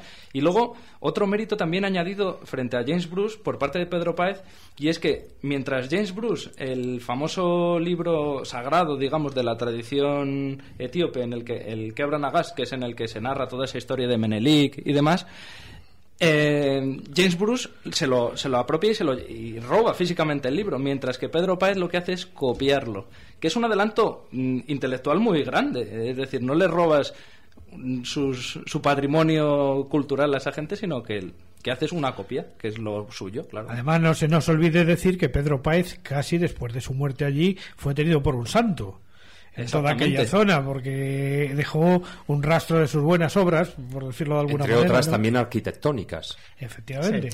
De hecho, fíjate que el lugar donde él descubre las auténticas fuentes del Nilo Azul no es en el lago Tana como tal, sino a 100 kilómetros al sur del lago Tana. Ahí es donde él describe con pelos y señales, pues esto que para los autóctonos de allí era lo más habitual, además incluso con aguas sagradas, aguas terapéuticas, donde la gente pues iba a recuperarse de distintas enfermedades. Y él lo que descubre es lo que se llamaba entonces el pequeño Nilo. Y es curioso esa frase que él coloca ese 21 de abril de 1618, cuando se produce este gran descubrimiento, y es una frase donde se ve un poco la humildad de este hombre en contraprestación a la soberbia que tenía James Bruce 150 años después. Él dice textualmente: Confieso que me alegré de ver lo que tanto desearon ver antiguamente el rey Ciro y su hijo Cambises, el gran Alejandro y el gran Julio César. Es decir, él estaba emocionado de que eso fue lo que buscaron grandes personajes y que él, dentro de su modestia, porque él no iba buscando las fuentes del Nilo, sino sencillamente pues evangelizar, Evangelizar. convertir al cristianismo, al catolicismo, al emperador Susinios, y él se encuentra con esa gran belleza y lo relata en Historia de Etiopía.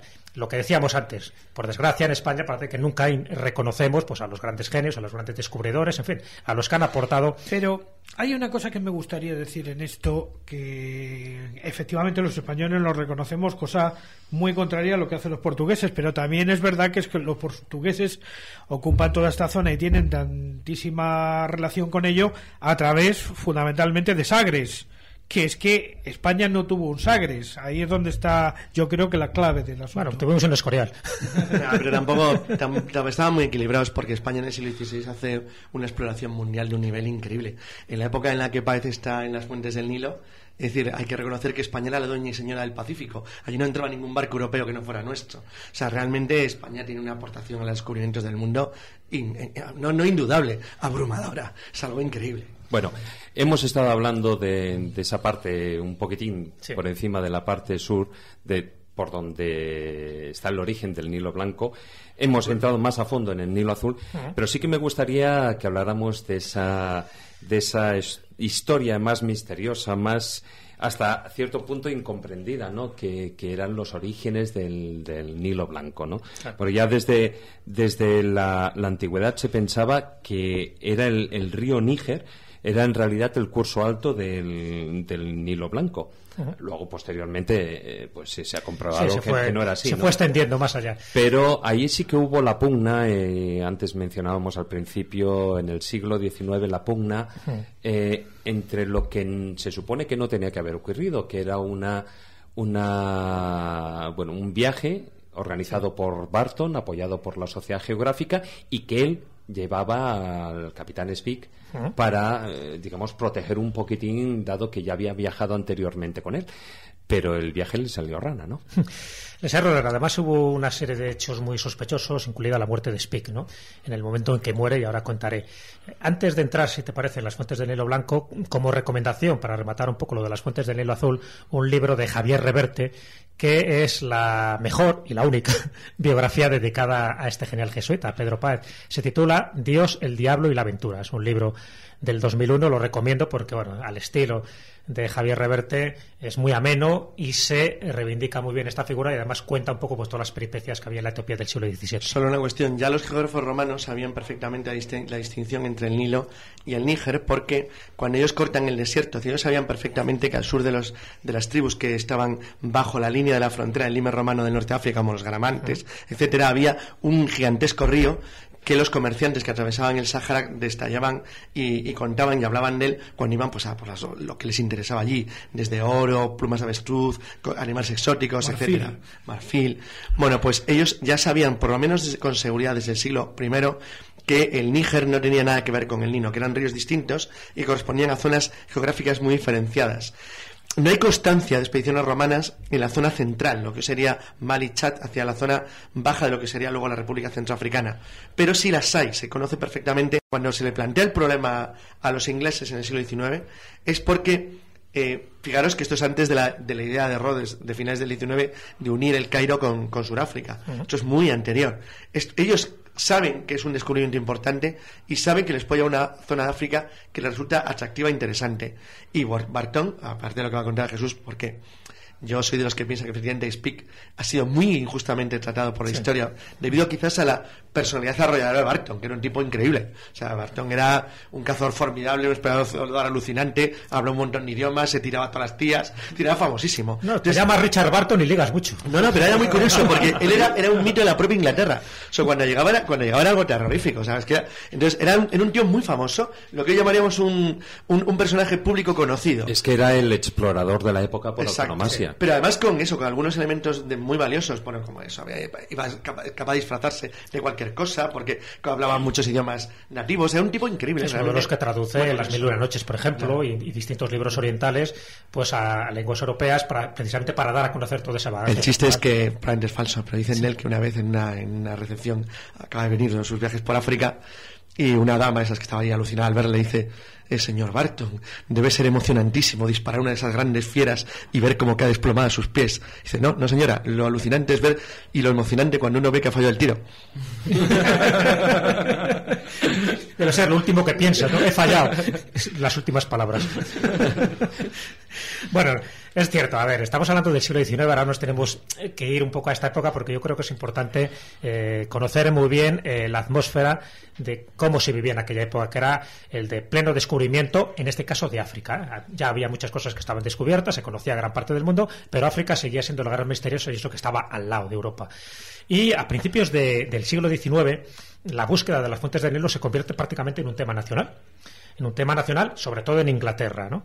Y una obsesión. Entonces ya aparecen estos dos exploradores con ganas de pasar a la historia y hace que pasan a la historia, ¿no? que es John Speak y Richard Barton. Se ponen el Salakoff por Montera, se aventuran en el año 1859 por estas tierras inhóspitas africanas y llegan al principio al lago Tanganica. Ahí es donde ellos creen en un primer momento que están las fuentes del Nilo blanco, siempre estamos hablando de Claro, ellos buscaban las montañas de la Luna y los lagos. Ellos seguían el Sí, mapa sí, de Ptolomeo en principio.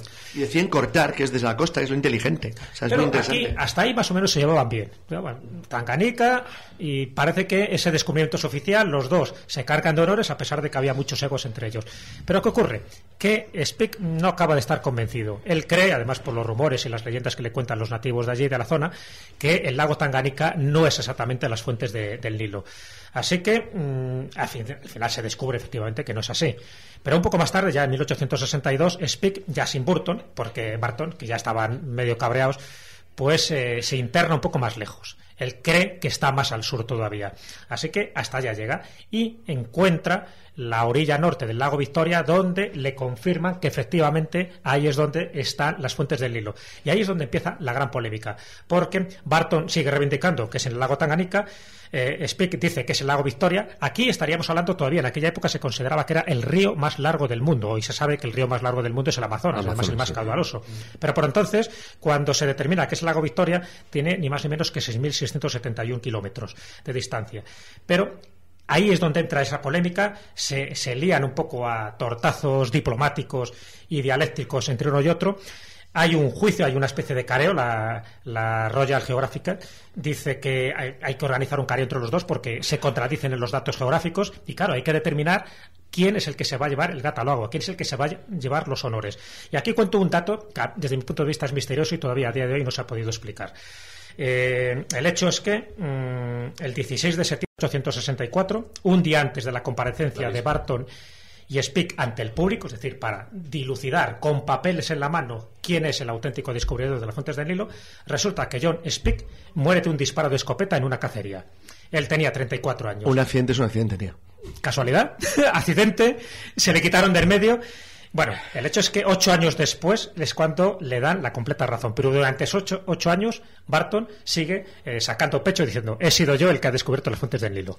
Sospechoso incluso hasta ese momento. Hoy por hoy ni siquiera son las fuentes, eh, perdón, ni, ni el lago Tanganica ni el lago Victoria. ¿Sabéis ahora dónde están realmente las fuentes del Nilo? Está en el río Caguera, o sea, un río de que, que te caderas. Sí, es uno, uno de, los, de los ríos que alimenta, de hecho, el Ruanda, lago sí, Victoria, sí. sí. Con lo cual hay que sumarle unos cuantos kilómetros más. Actualmente están en los 6.700 Es lo mismo- kilómetros. Lo mismo que le ha pasado al Amazonas, que ha, ha- ha- conseguido su, el número uno en el ranking por ese, ese trozo que le añadieron. Sí, porque los americanos, los tenían, los americanos el morro de pegarle el Missouri al Mississippi para estirarlo un poco más, pero vamos, ya al colmo.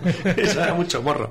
Sí, de ahí- además, con, con el descubrimiento del- de este de las fuentes del, del Nilo Blanco es donde surge la famosa anécdota de, de Stanley Livingstone, ¿no? Porque Livingstone eh, fracasó en, el, en ese intento de confirmar eh, las afirmaciones de, de Speake eh, y eh, cuando Stanley fue para ahí y, y, de hecho eh, verificó el descubrimiento de, de Speake eh, fue ahí cuando se encuentra supuestamente con, con en Ujiji, Livingstone además, y en viene la famosa frase, ¿no? Eh, el doctor Livingstone, supongo. Mira que si le dice que no.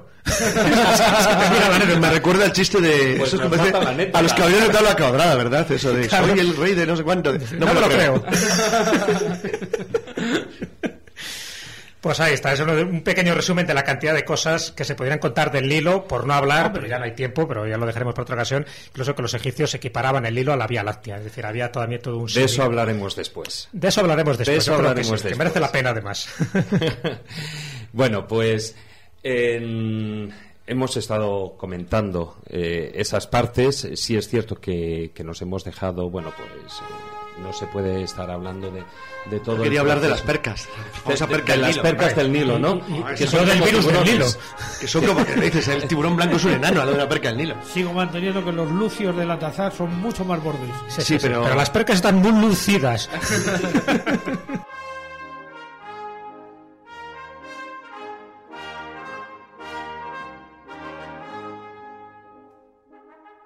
Y bueno, con, con esta marcha triunfal que está sonando de, de Aida, pues eso significa que se nos ha acabado el tiempo y como dice la marcha que nos marchemos ya. ¿Qué directa, ¿eh? directa nos has tirado? no, yo no. Eso, eso Alberto, que desde la pecera nos ha lanzado ahí la música. ¿Nos marchamos triunfalmente entonces? Sí, sí, yo creo que en una canoa río abajo podemos continuar. La cascada va a ser lo difícil. Pero, pero pasando las cataratas, ¿eh? sí, porque si no... sí, ya en el, en el lindo egipcio, que es donde vamos a ir ahora. A ver qué se mete en el río Caguera. bueno, muchas gracias a todos y continuamos con el programa.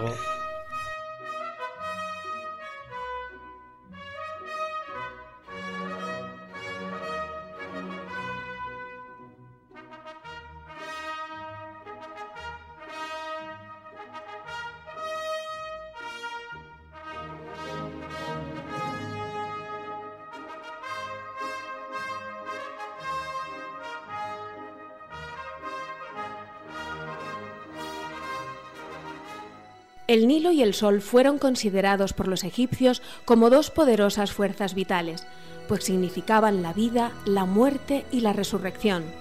Asociaban al ser humano con estos tres ciclos, de ahí la identificación de resurrección con el más allá.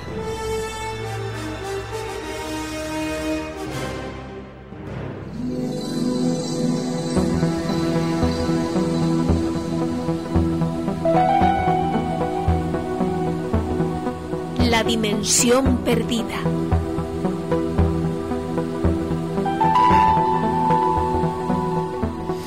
Y hoy en la sección vamos a hablar, como apuntaba durante el filandón, de esa relación entre el río Nilo y la Vía Láctea.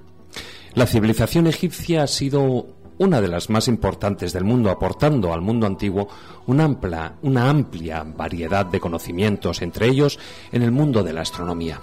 Durante su dominio de más de 3.000 años sobre el valle del Nilo, los egipcios anotaron gran parte de lo que pasaba en el cielo nocturno y relacionaron la mayoría de los objetos astronómicos con sus dioses y la Vía Láctea como reflejo celeste del río Nilo. Muchos de sus templos y pirámides fueron construidas en base a sus estudios, para que estuvieran conectados con el cosmos y así tener una armonía de energía. También cabe resaltar el calendario de los antiguos egipcios, que observaron que las estrellas realizan un giro completo en poco más de 365 días. Este ciclo del Sol concuerda con el de las estaciones y ya antes del 2500 los egipcios usaban un calendario basado en este ciclo, por lo que cabe suponer que utilizaban la observación astronómica de manera sistemática. Los astrónomos egipcios habían eh, reconocido que las estrellas se trasladaban por tiempos o ciclos y se dieron cuenta que podían dividir sus tiempos en dos tipos de calendarios. Uno sería el lunar y el otro el solar.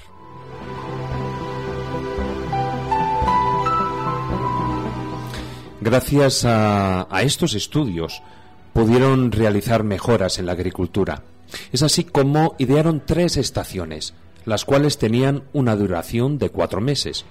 Una de ellas era Ajket, la temporada de la inundación, la otra Peret, que era, digamos, la época de frío, y finalmente Shermu, o tiempo de verano. Las pirámides, de acuerdo a la sombra que ejercía el sol sobre ellas, mostraban precisamente en qué estación del año se encontraban. El año civil egipcio, por decirlo de un modo, tenía 12 meses de 30 días, más 5 días llamados epagómenos. La diferencia, pues, era que de un cuarto de día respecto al año solar. Entonces ellos no utilizaban los años bisiestos, sino que cada 120 años se adelantaba un mes, de tal forma que 1456 años después, el año civil y el astronómico volvían a coincidir de nuevo. También dividieron los astros en dos grupos, los indestructibles o estrellas imperecederas, que eran eh, estrellas circumpolares siempre visibles, y los astros infatigables, que hacían referencia a los planetas móviles que vagan errantes por el cielo. Los planetas, por ejemplo, Marte, Júpiter y Saturno, representaban distintos aspectos de Horus. A Venus la llamaban la estrella viajera, porque se mueve de un lado a otro entre los cielos del amanecer y de la tarde. También diseñaron uno de los primeros zodiacos, el de Déndera, una serie de animales situados a lo largo de la trayectoria del Sol por el cielo.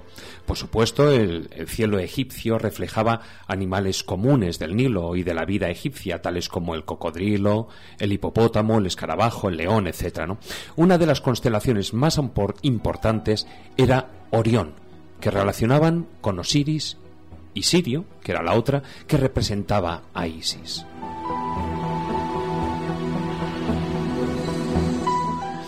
El año egipcio empezaba cuando Sirio, después de desaparecer durante 70 días, aparecía por primera vez en el cielo de la mañana, hacia el solsticio de verano, el comienzo de la temporada de las crecidas del Nilo. De hecho, los egipcios creían que Sirio era responsable de las inundaciones, por lo que era muy importante predecir acertadamente el retorno de la estrella. Pero en las investigaciones astronómicas hay autores que aún van más allá. El británico Robert Bubal considera que hace 10.500 años la línea del cielo que marca la Vía Láctea coincidía con el curso del río Nilo, cuando además la alineación sudoeste de las estrellas del cinturón de Orión en relación con el eje de la Vía Láctea encajaba con el alineamiento sudoeste de las tres pirámides de Giza respecto a, ese mismo eje del Nilo. ¿no? Y, la, y la constelación de Leo salía en el horizonte por la dirección que señala la Esfinge. Bubal explica también que la distancia de estas estrellas en relación con el eje de la Vía Láctea corresponde en igual escala con la distancia de las pirámides con respecto al eje del Nilo. Para el investigador británico, estos son elementos sólidos que indican una relación directa entre el cinturón de Orión y las pirámides de Giza.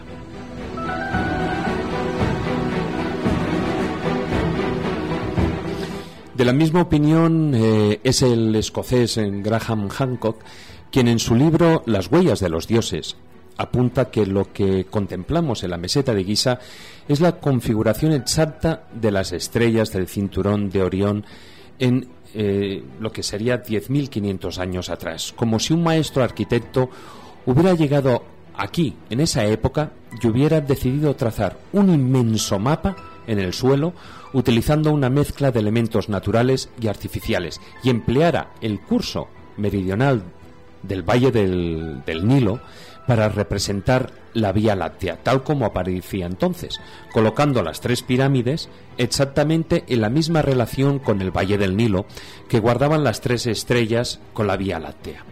En palabras del mismo Hancock, fue una forma muy ingeniosa, muy ambiciosa, muy exacta de marcar una época, de inmortalizar, por así decirlo, una determinada fecha en una obra arquitectónica.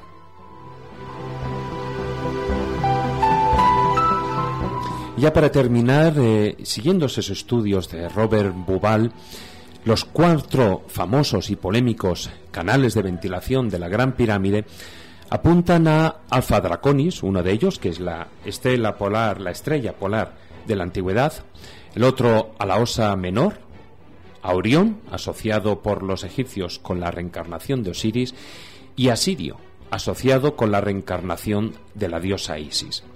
Se trataría así de canales de comunicación con los dioses del más allá y muy relacionados con la resurrección.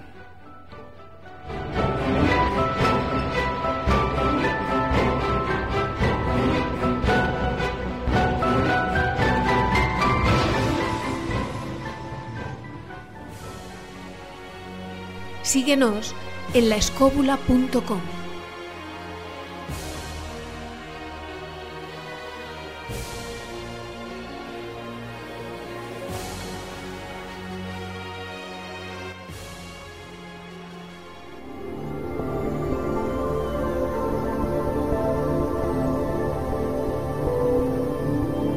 El zurrón del caminante.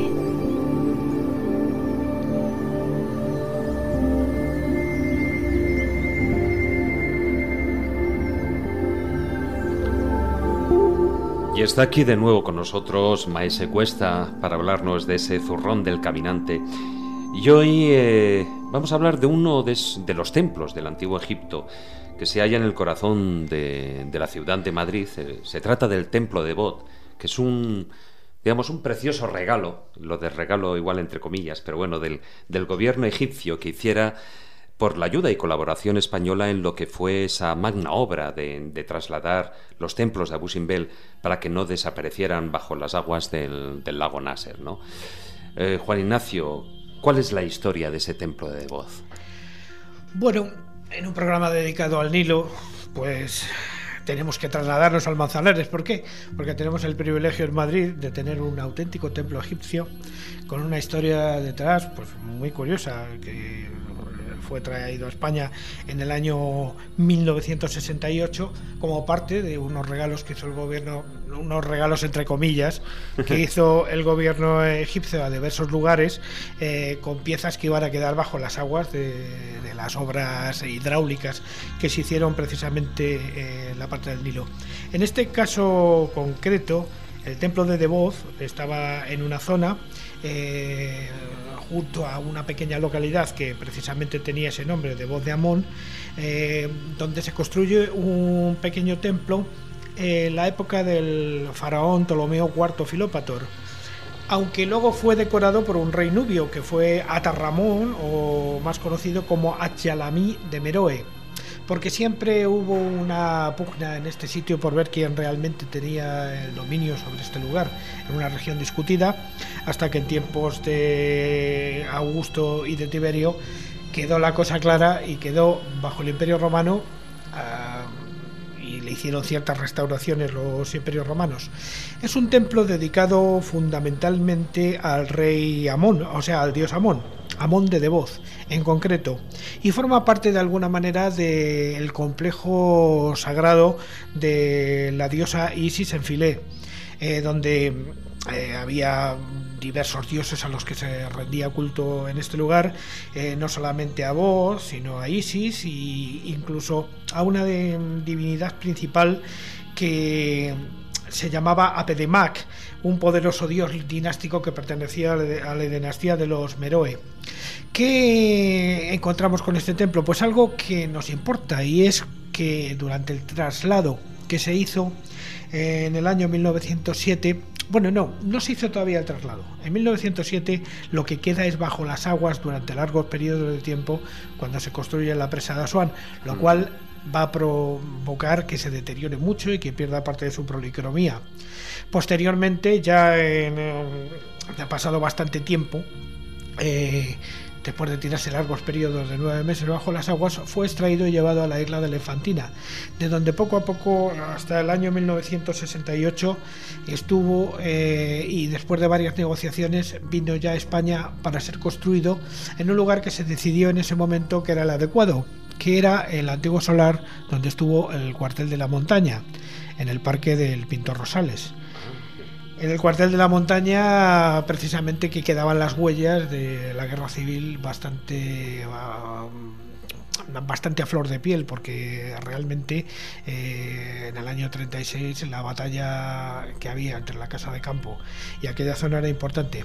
Y en esta zona se elige colocar eh, las piedras de este templo que por cierto venían completamente desordenadas y sin, sin plano de cómo realmente estaban situadas en Egipto de tal manera que el arqueólogo encargado de esto que es Martín Almagro eh, tuvo grandes dificultades y tuvo que prácticamente diseñarse de nuevo el templo, de tal manera que no tiene la misma forma que tenía entonces. Hubo que hacer añadidos, traer piedra de la provincia de Salamanca de distinto color para que se viera que no era exactamente la piedra original, eh, se restauraron cosas, se quitaron otras, se colocaron las cosas de alguna manera, pues como le vino como le vino y además para hacer un recuerdo del Nilo incluso le hizo como una especie de remedo de embarcadero donde se ven los famosos fileos que son los que dan a eh, parte del templo.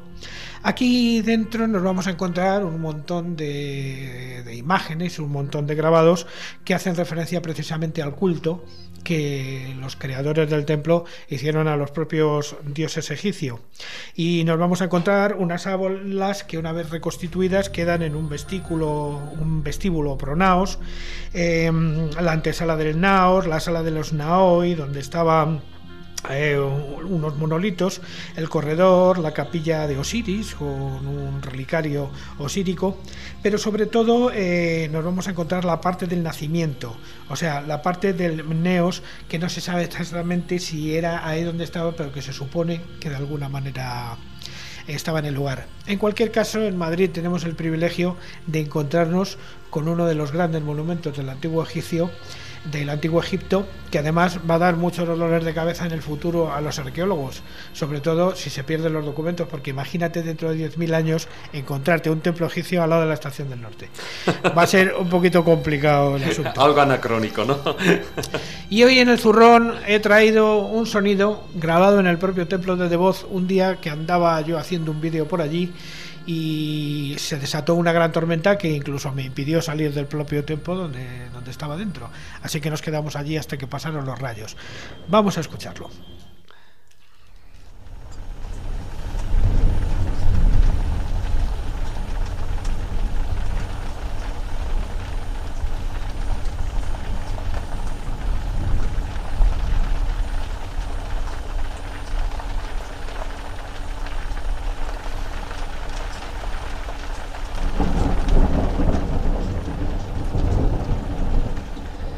Hombre, la verdad es cuanto menos una, una gozada el poder estar en un templo egipcio y escuchar el ruido de la lluvia. Sí, y hay que decir una última cosa. El clima de Madrid no es lo mejor para un templo de estas características, porque precisamente por estas tormentas, por las lluvias y por muchas razones, pues se ha deteriorado bastante. Pero además por la labor de los gamberros, que en un momento dado lo llenaron de pintura. ¿Qué, qué es lo peor de todo? ¿Qué es lo peor? La humedad, bueno, mira, fíjate, yo recuerdo ahora unos dos o tres años que, que me cogió una de estas tormentas, eh, curiosamente de, de- de lluvia, no de arena. Eh, me pilló en la meseta de Guisa y eh, el barro, la arena del suelo me llegaba, fíjate, se oía fuerte que la arena del suelo me llegaba a la boca. O sea, rebotaban las gotas, llegó- bueno, fue increíble. Además, es uno de los, de los momentos que pude obtener una, una, una imagen, una fotografía del arco iris con las pirámides. Algo que, vamos, yo creo que no voy a conseguir por 100 veces que yo vuelva a, a ese lugar. Una foto difícil, desde luego. Sí, lo que sí es cierto, esa foto es difícil, pero lo que sí que recomiendo que nadie se debe perder es la vista al atardecer desde el templo de Devot. Desde el templo de Devoz en Madrid, porque esa vista hacia el oeste por encima de la Casa Campo es única en el mundo. Es precioso. Cualquier visitante, los que viven o vivimos en Madrid y cualquier persona que venga aquí a la, a la capital, pues que se acerque por ahí a la puesta del sol porque lo va a disfrutar. Que no se lo pierda, que no se lo pierda. Muchas gracias, Juan Ignacio.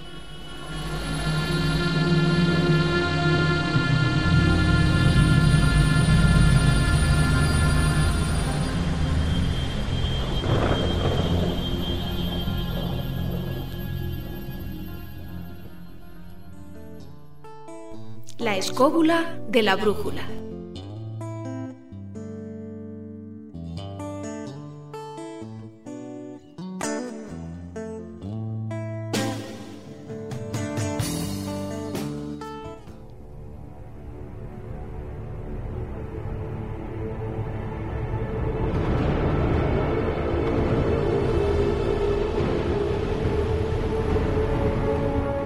El destructor de mitos.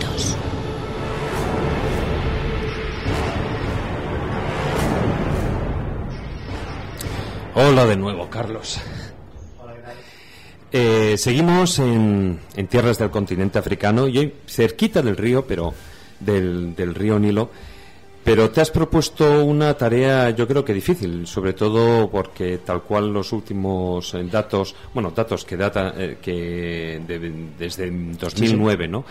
Que es el desmontar la leyenda, la de la desaparición de todo un ejército de nada menos que de 50.000 hombres que el rey persa Cambises, allá por el siglo VI antes de Cristo, trasladó para invadir eh, Egipto, según nos narró el historiador Herodoto, ¿no? Bueno, para algo más, porque el Egipto lo invadió, lo invadió y lo conquistó. Lo que ocurre que em, el historiador Herodoto escribió que Cambises, que bueno, que reinó entre el 528 y el 521 antes de Cristo, cuando extendía, bueno, es que los soberanos persas se consideraban soberanos del mundo y querían extender su poder a cualquier lugar conocido eran unos grandes absorbedores de pueblos, no los destruían, simplemente los cogían bajo su soberanía, nombraban un gobernador que dependía de alguna manera del, gran emperador persa, y a partir de ahí eh, mantenían la idea de irse extendiendo hacia todo el mundo conocido. Bueno, la famosa leyenda es que 50.000 soldados, fíjate lo que te digo, 50.000 soldados persas fueron tragados por las arenas del desierto egipcio por haber subestimado el poder del oráculo de Amón en Siva.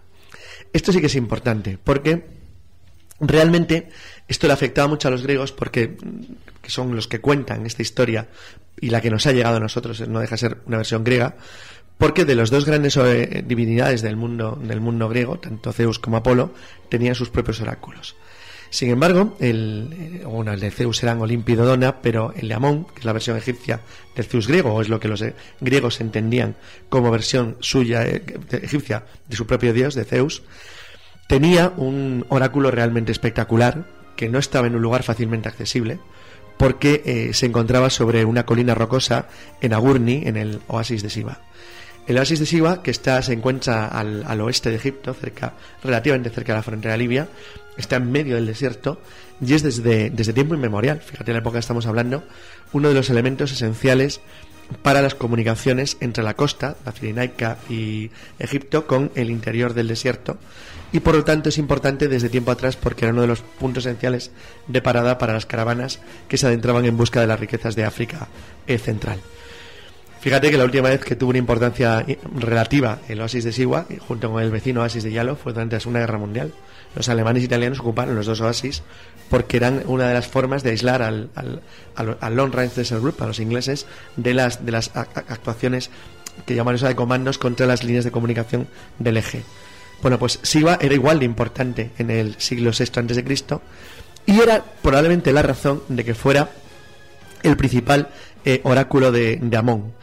Esto hizo, bueno, fijaros que eh, el propio Alejandro Magno, siglos después, lo visitó. Lo visitó porque él estaba convencido de que él era uno de los sucesores de los reyes persas como conquistador del imperio y por lo tanto tenía derecho a ir allí y eh, interpretar o colocarse o situarse ante el oráculo de Amón como el verdadero soberano de, la tierra de Egipto y de la tierra de Persia.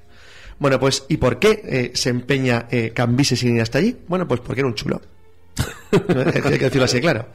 Él consideraba que, bueno, que cuando él estaba en guerra, eh, aparentemente hubo una especie como de duda sobre si realmente había un, el, poder total que tenía Cambises sobre la tierra podía ser discutido o no. Y el, el oráculo de Amon en Siwa, pues eh, tuvo una cierta importancia porque decidió que no que no, que no, que eso de que tuviera la razón absoluta el soberano persa, pues que no, que no parece que el oráculo de Amón dijera que eso así. Y por supuesto Cambises, que tenía muy, muy mal genio, dijo que eso no debía ser así y que si era necesario, pues bueno, que ocurre, ocuparía el oasis de Siva, convertiría en polvo el oasis de Amón y obligaría a cualquier amonita que viviera por la zona, porque era como se llamaban las tribus que vivían allí, a someterse. Pero realmente, lo que dice la historia, no es eso. En realidad la historia actúa de una manera mucho más correcta una vez que hemos sabido actualmente interpretar cuál era realmente la planificación estratégica que el, imperio persa tenía. En realidad, eh, Cambises dirige su ejército contra tres frentes. Es verdad que va contra los amonitas en Siva, pero también es cierto que hace una expedición a lo largo de la costa para intentar alcanzar Cartago y otra más siguiendo el Nilo para intentar alcanzar eh, el reino, el reino, que, bueno, la misma zona donde, los etíopes crearían luego el reino de Aksum, es decir, más allá de Nubia, para atacar los tres grandes reinos exteriores que se encontraban en las fronteras del mundo nubio egipcio que acababa de, conquistar. Para, rodear a, Egipto. Exacto, eran los tres que rodean Egipto, eran tres enemigos diferentes a los con los que decidió acabar. Por razones las tres de carácter estratégico político, es decir, los cartagineses ponen un enemigo, un enemigo en el horizonte costero de, de África, además, una nación, en cierto modo, relativamente unida por lo menos aunque sea por cultura y costumbres, a los fenicios a los que había sometido. El segundo a los amonitas, por esta chulería del dios, del oráculo de Amón. Y la tercera a los etíopes, porque bueno, porque eran el siguiente pueblo más allá de Nubia. Bueno, pues en el caso que nos ocupa, Dice, dice Herodoto que fueron 50.000 los soldados que se adentraron en el desierto para alcanzar Siwa y tomar el territorio amonita. Pero algo ocurrió. Lo que decían las historias clásicas es que durante el camino, cuando eh, Ciro, eh, perdón, cuando Cambises envió su ejército contra, contra los amonitas, algo ocurrió en el desierto, un desastre que eh, hizo que ese ejército fuera barrido por el viento y la arena del desierto y que jamás lograra regresar.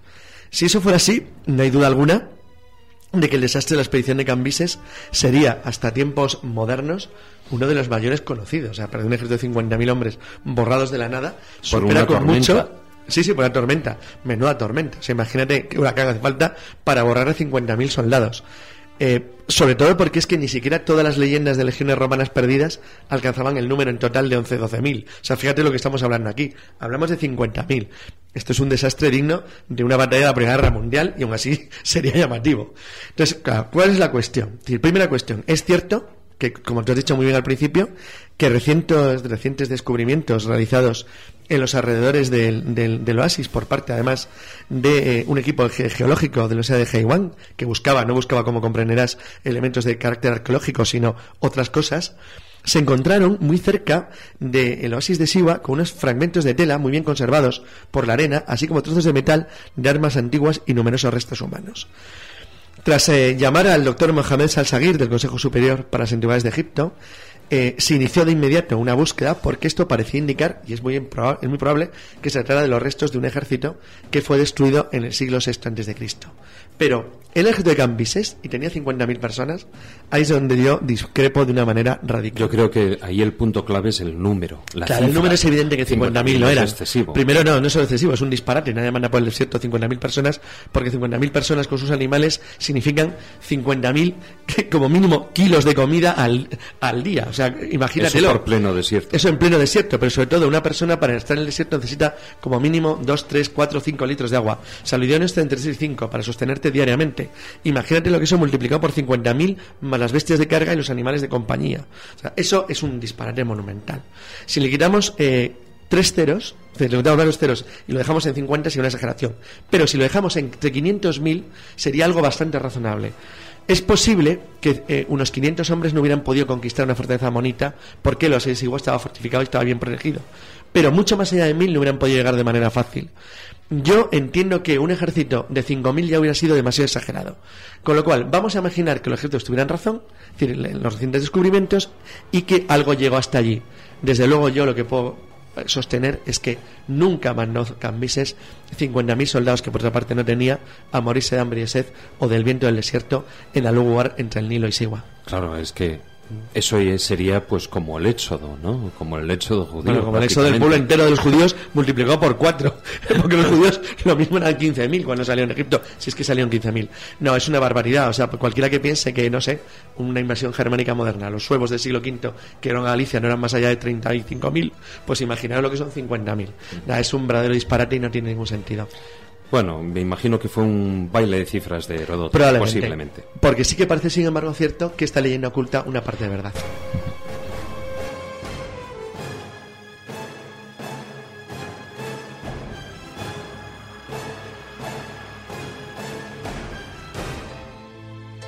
Estás escuchando la escóbula de la bruja.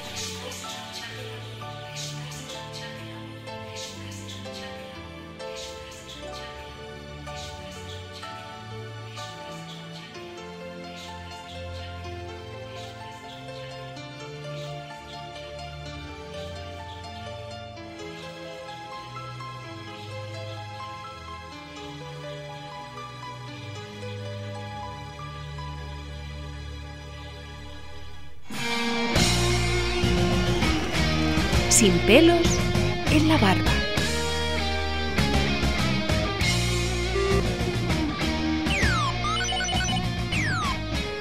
Bueno, y continuamos con nuestra sección más irreverente junto con nuestro compañero Javier Sánchez Barba. Hola Javier, ¿pero qué estás haciendo con el ordenador? Deja de jugar. Uy, perdona, me toca ya a mí. Nada, estabais tardando un poquito y he desempolvado el Amstrad para dar vida otra vez a la búsqueda de las fuentes del Nilo. A retrocediendo al año 86, jugando a Livingston, supongo, que algunos de nuestros oyentes habrá conocido dicho juego. Vamos con unos gráficos magníficos, sobre todo para la época de hoy en día. 8 bits, ¿Qué te, ¿qué te, voy a contar? Eso es como la última película esta de Walt Disney, ¿no? De Romper Ralph, ¿no? Ah, bueno, sí, igual, igual, igual. Y bueno, va, apágalo ya de una vez y vamos a hablar del contenido de la sección. Bueno, lo dejo en pausa que la cinta tarda en cargar media hora.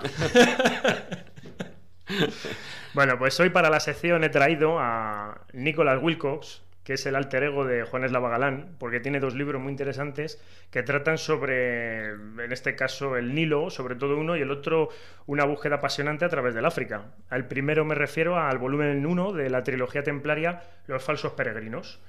En el volumen, pues es un apasionante viaje que nos narra la caída de San Juan de Acre y el fin de todos los territorios cruzados por el 1291 y una aventura que donde unos nobles castellanos se mezclarán con caballeros templarios para encontrar el Arca de la Alianza, pues al final del viaje en el Nilo Azul.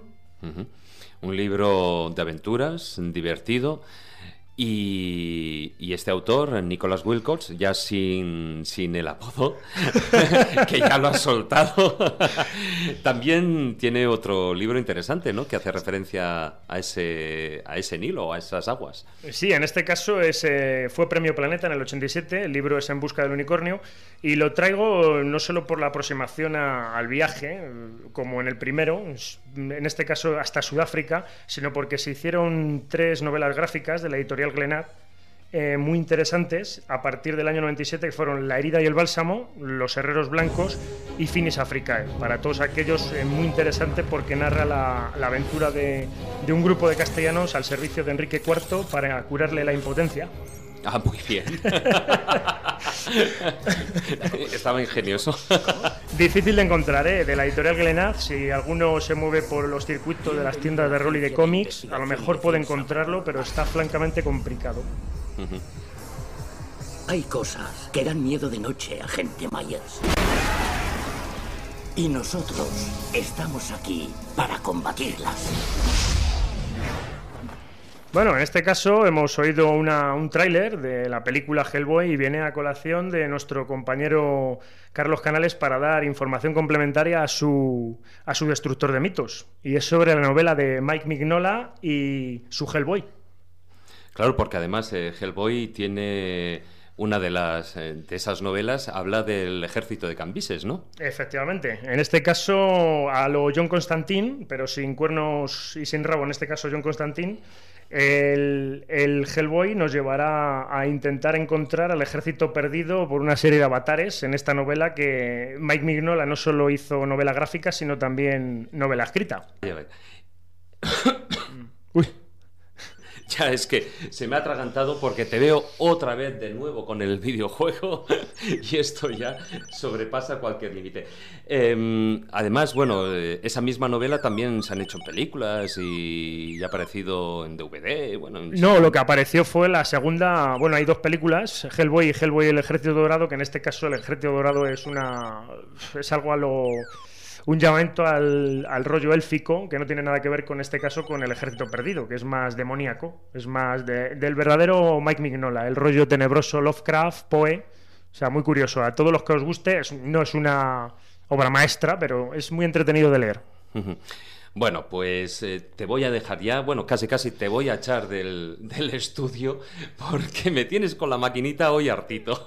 Pues nada, nos oímos el viernes que viene. El viernes que viene y voy a decir a los de seguridad de la puerta que no te dejen pasar con el ordenador o con cualquier aparato que lleves en las manos. Hasta la próxima semana. Javier. Buenas noches. Se preguntaba un amigo mío. ¿Sus orígenes? ¿La forma en la que llega al mundo? Yo creo que no. Son las decisiones que toma. No es cómo empieza algo, sino cómo decide acabarlo.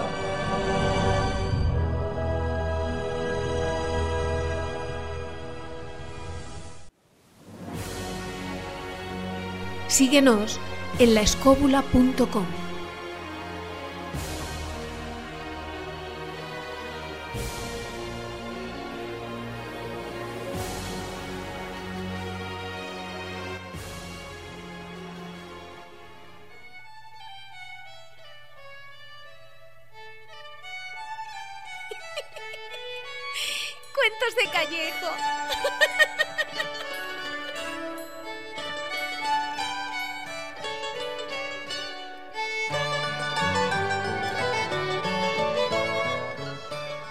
de nuevo, Jesús. ¿Qué tal, David? Muy bien, eh, después de, de este filandón y de toda esta tralla que estamos metiendo, lo que sí que fíjate, para tralla, los mensajes que nos están llegando preguntándonos muchas personas que, que de dónde sacas tantos conocimientos, que cómo es posible que tengas tantas cosas, tantos datos, tanta información ahí en la cabeza. Bueno, se podría aplicar para todo el equipo, ¿no?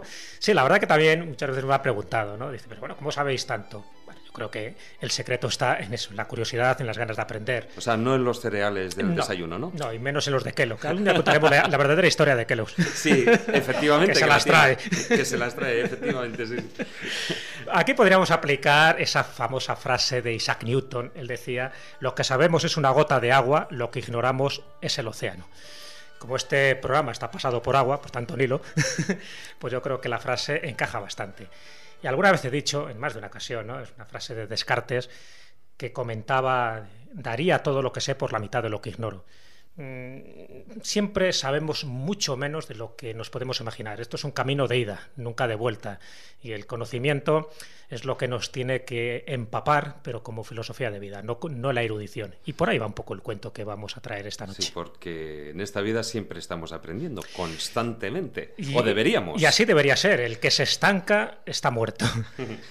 Y, hablando de, muertos, porque hoy, precisamente, hoy precisamente nos traes un cuento que es El anciano y el catedrático. Un cuento árabe, claro. Estamos un poco esa tradición árabe también muy, muy rica en parábolas y en estas pequeñas filosofías que quedan comprimidas, pues eso, en pequeños cuentecitos como este que voy a traer a colación.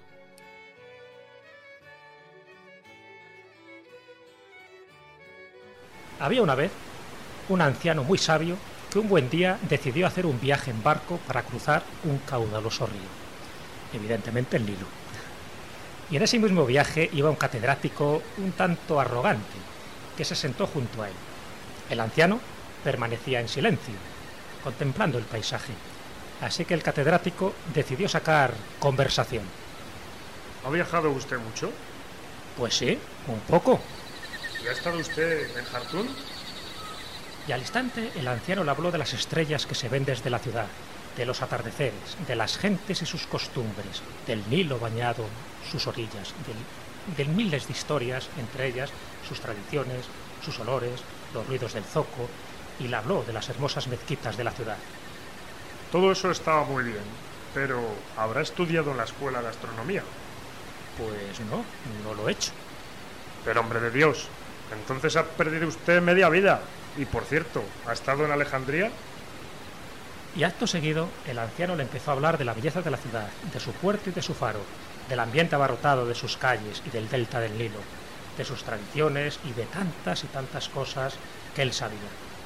Sí, veo que ha estado usted en Alejandría. Pero, ¿estudió usted geometría en la famosa biblioteca de Alejandría? Pues no. ¿Pero cómo es posible? Ha perdido usted media vida. Al rato se levantó una tormenta y el anciano vio que entraba agua entre las tablas del barco. Entonces el sabio preguntó, ¿Habrá, est- habrá estudiado usted en muchos sitios, verdad? Y el pedante erudito enhebró una retaila de escuelas, de universidades, bibliotecas y lugares de sabiduría que parecía no tener fin. Cuando al final terminó, el viejo le preguntó, ¿y en alguno de esos lugares ha aprendido usted a nadar? Pues... no. Pues amigo mío, ha perdido usted la vida entera, dijo el anciano mientras se tiraba al agua. Me cago en...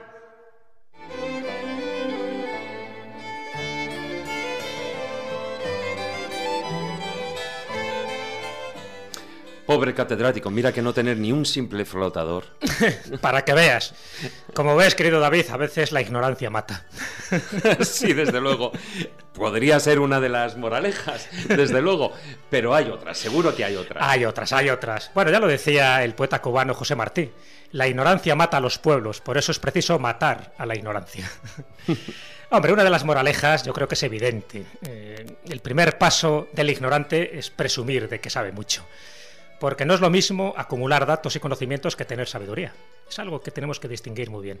Conocimiento es todo lo que puedes aprender, todo lo que vas guardando en el disco duro de tu cabeza. Y sabiduría es otra cosa. Es la capacidad de aplicar todo ese conocimiento de una forma clara y sencilla en tu vida.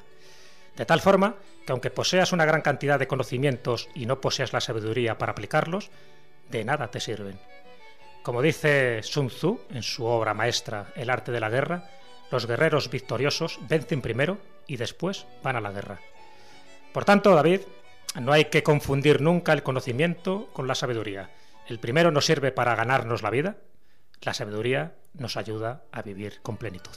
Mm cuánta razón tienes.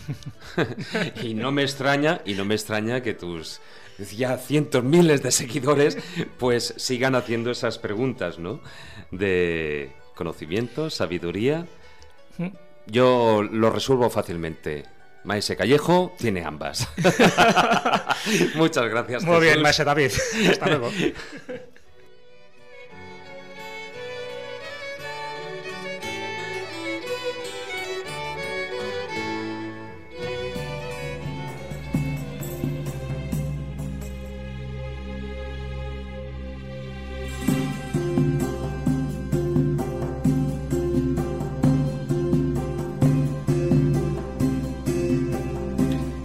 Y llegamos al final del programa.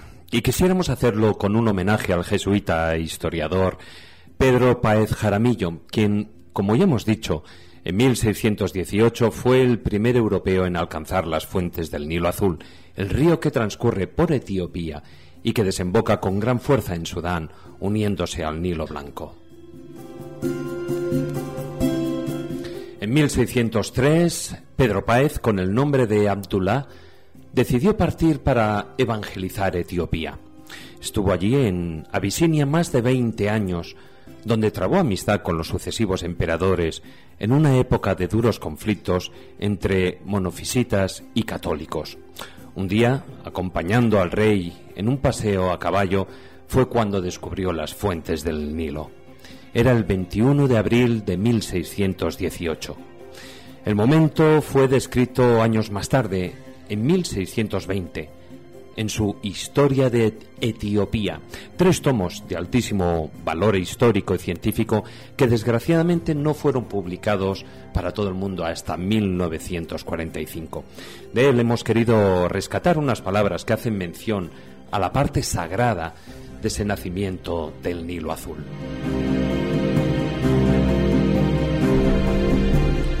Y venía en cierto día del año, su hechicero, a quien tenían como sacerdote, y sacrificaba una vaca cerca de la fuente donde nacía el Nilo, y tiraba la cabeza en ella, y la hacía llegar hasta el fondo. Y luego, en el lugar, hacía solemnes sacrificios matando muchas vacas que los gentiles le traían.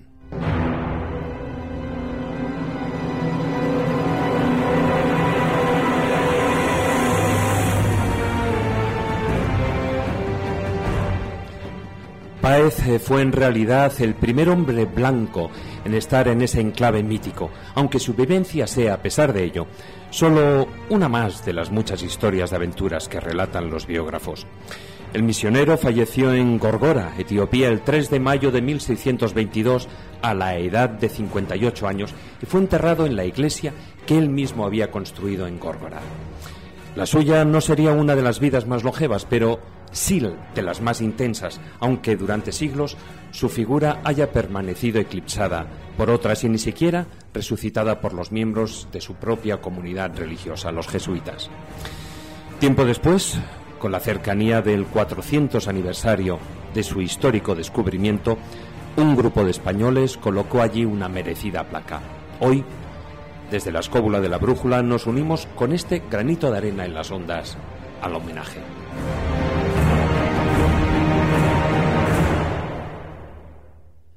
Fin, gracias por acompañarnos en el viaje de hoy. Solo nos queda, pues, recordaros, como es habitual, nuestra página web, laescóbula.com, que como ya sabéis es nuestro lugar de encuentro entre programa y programa, donde encontraréis todo ese material adicional que vamos hablando a lo largo de los programas y donde podéis dejarnos vuestras consultas y opiniones.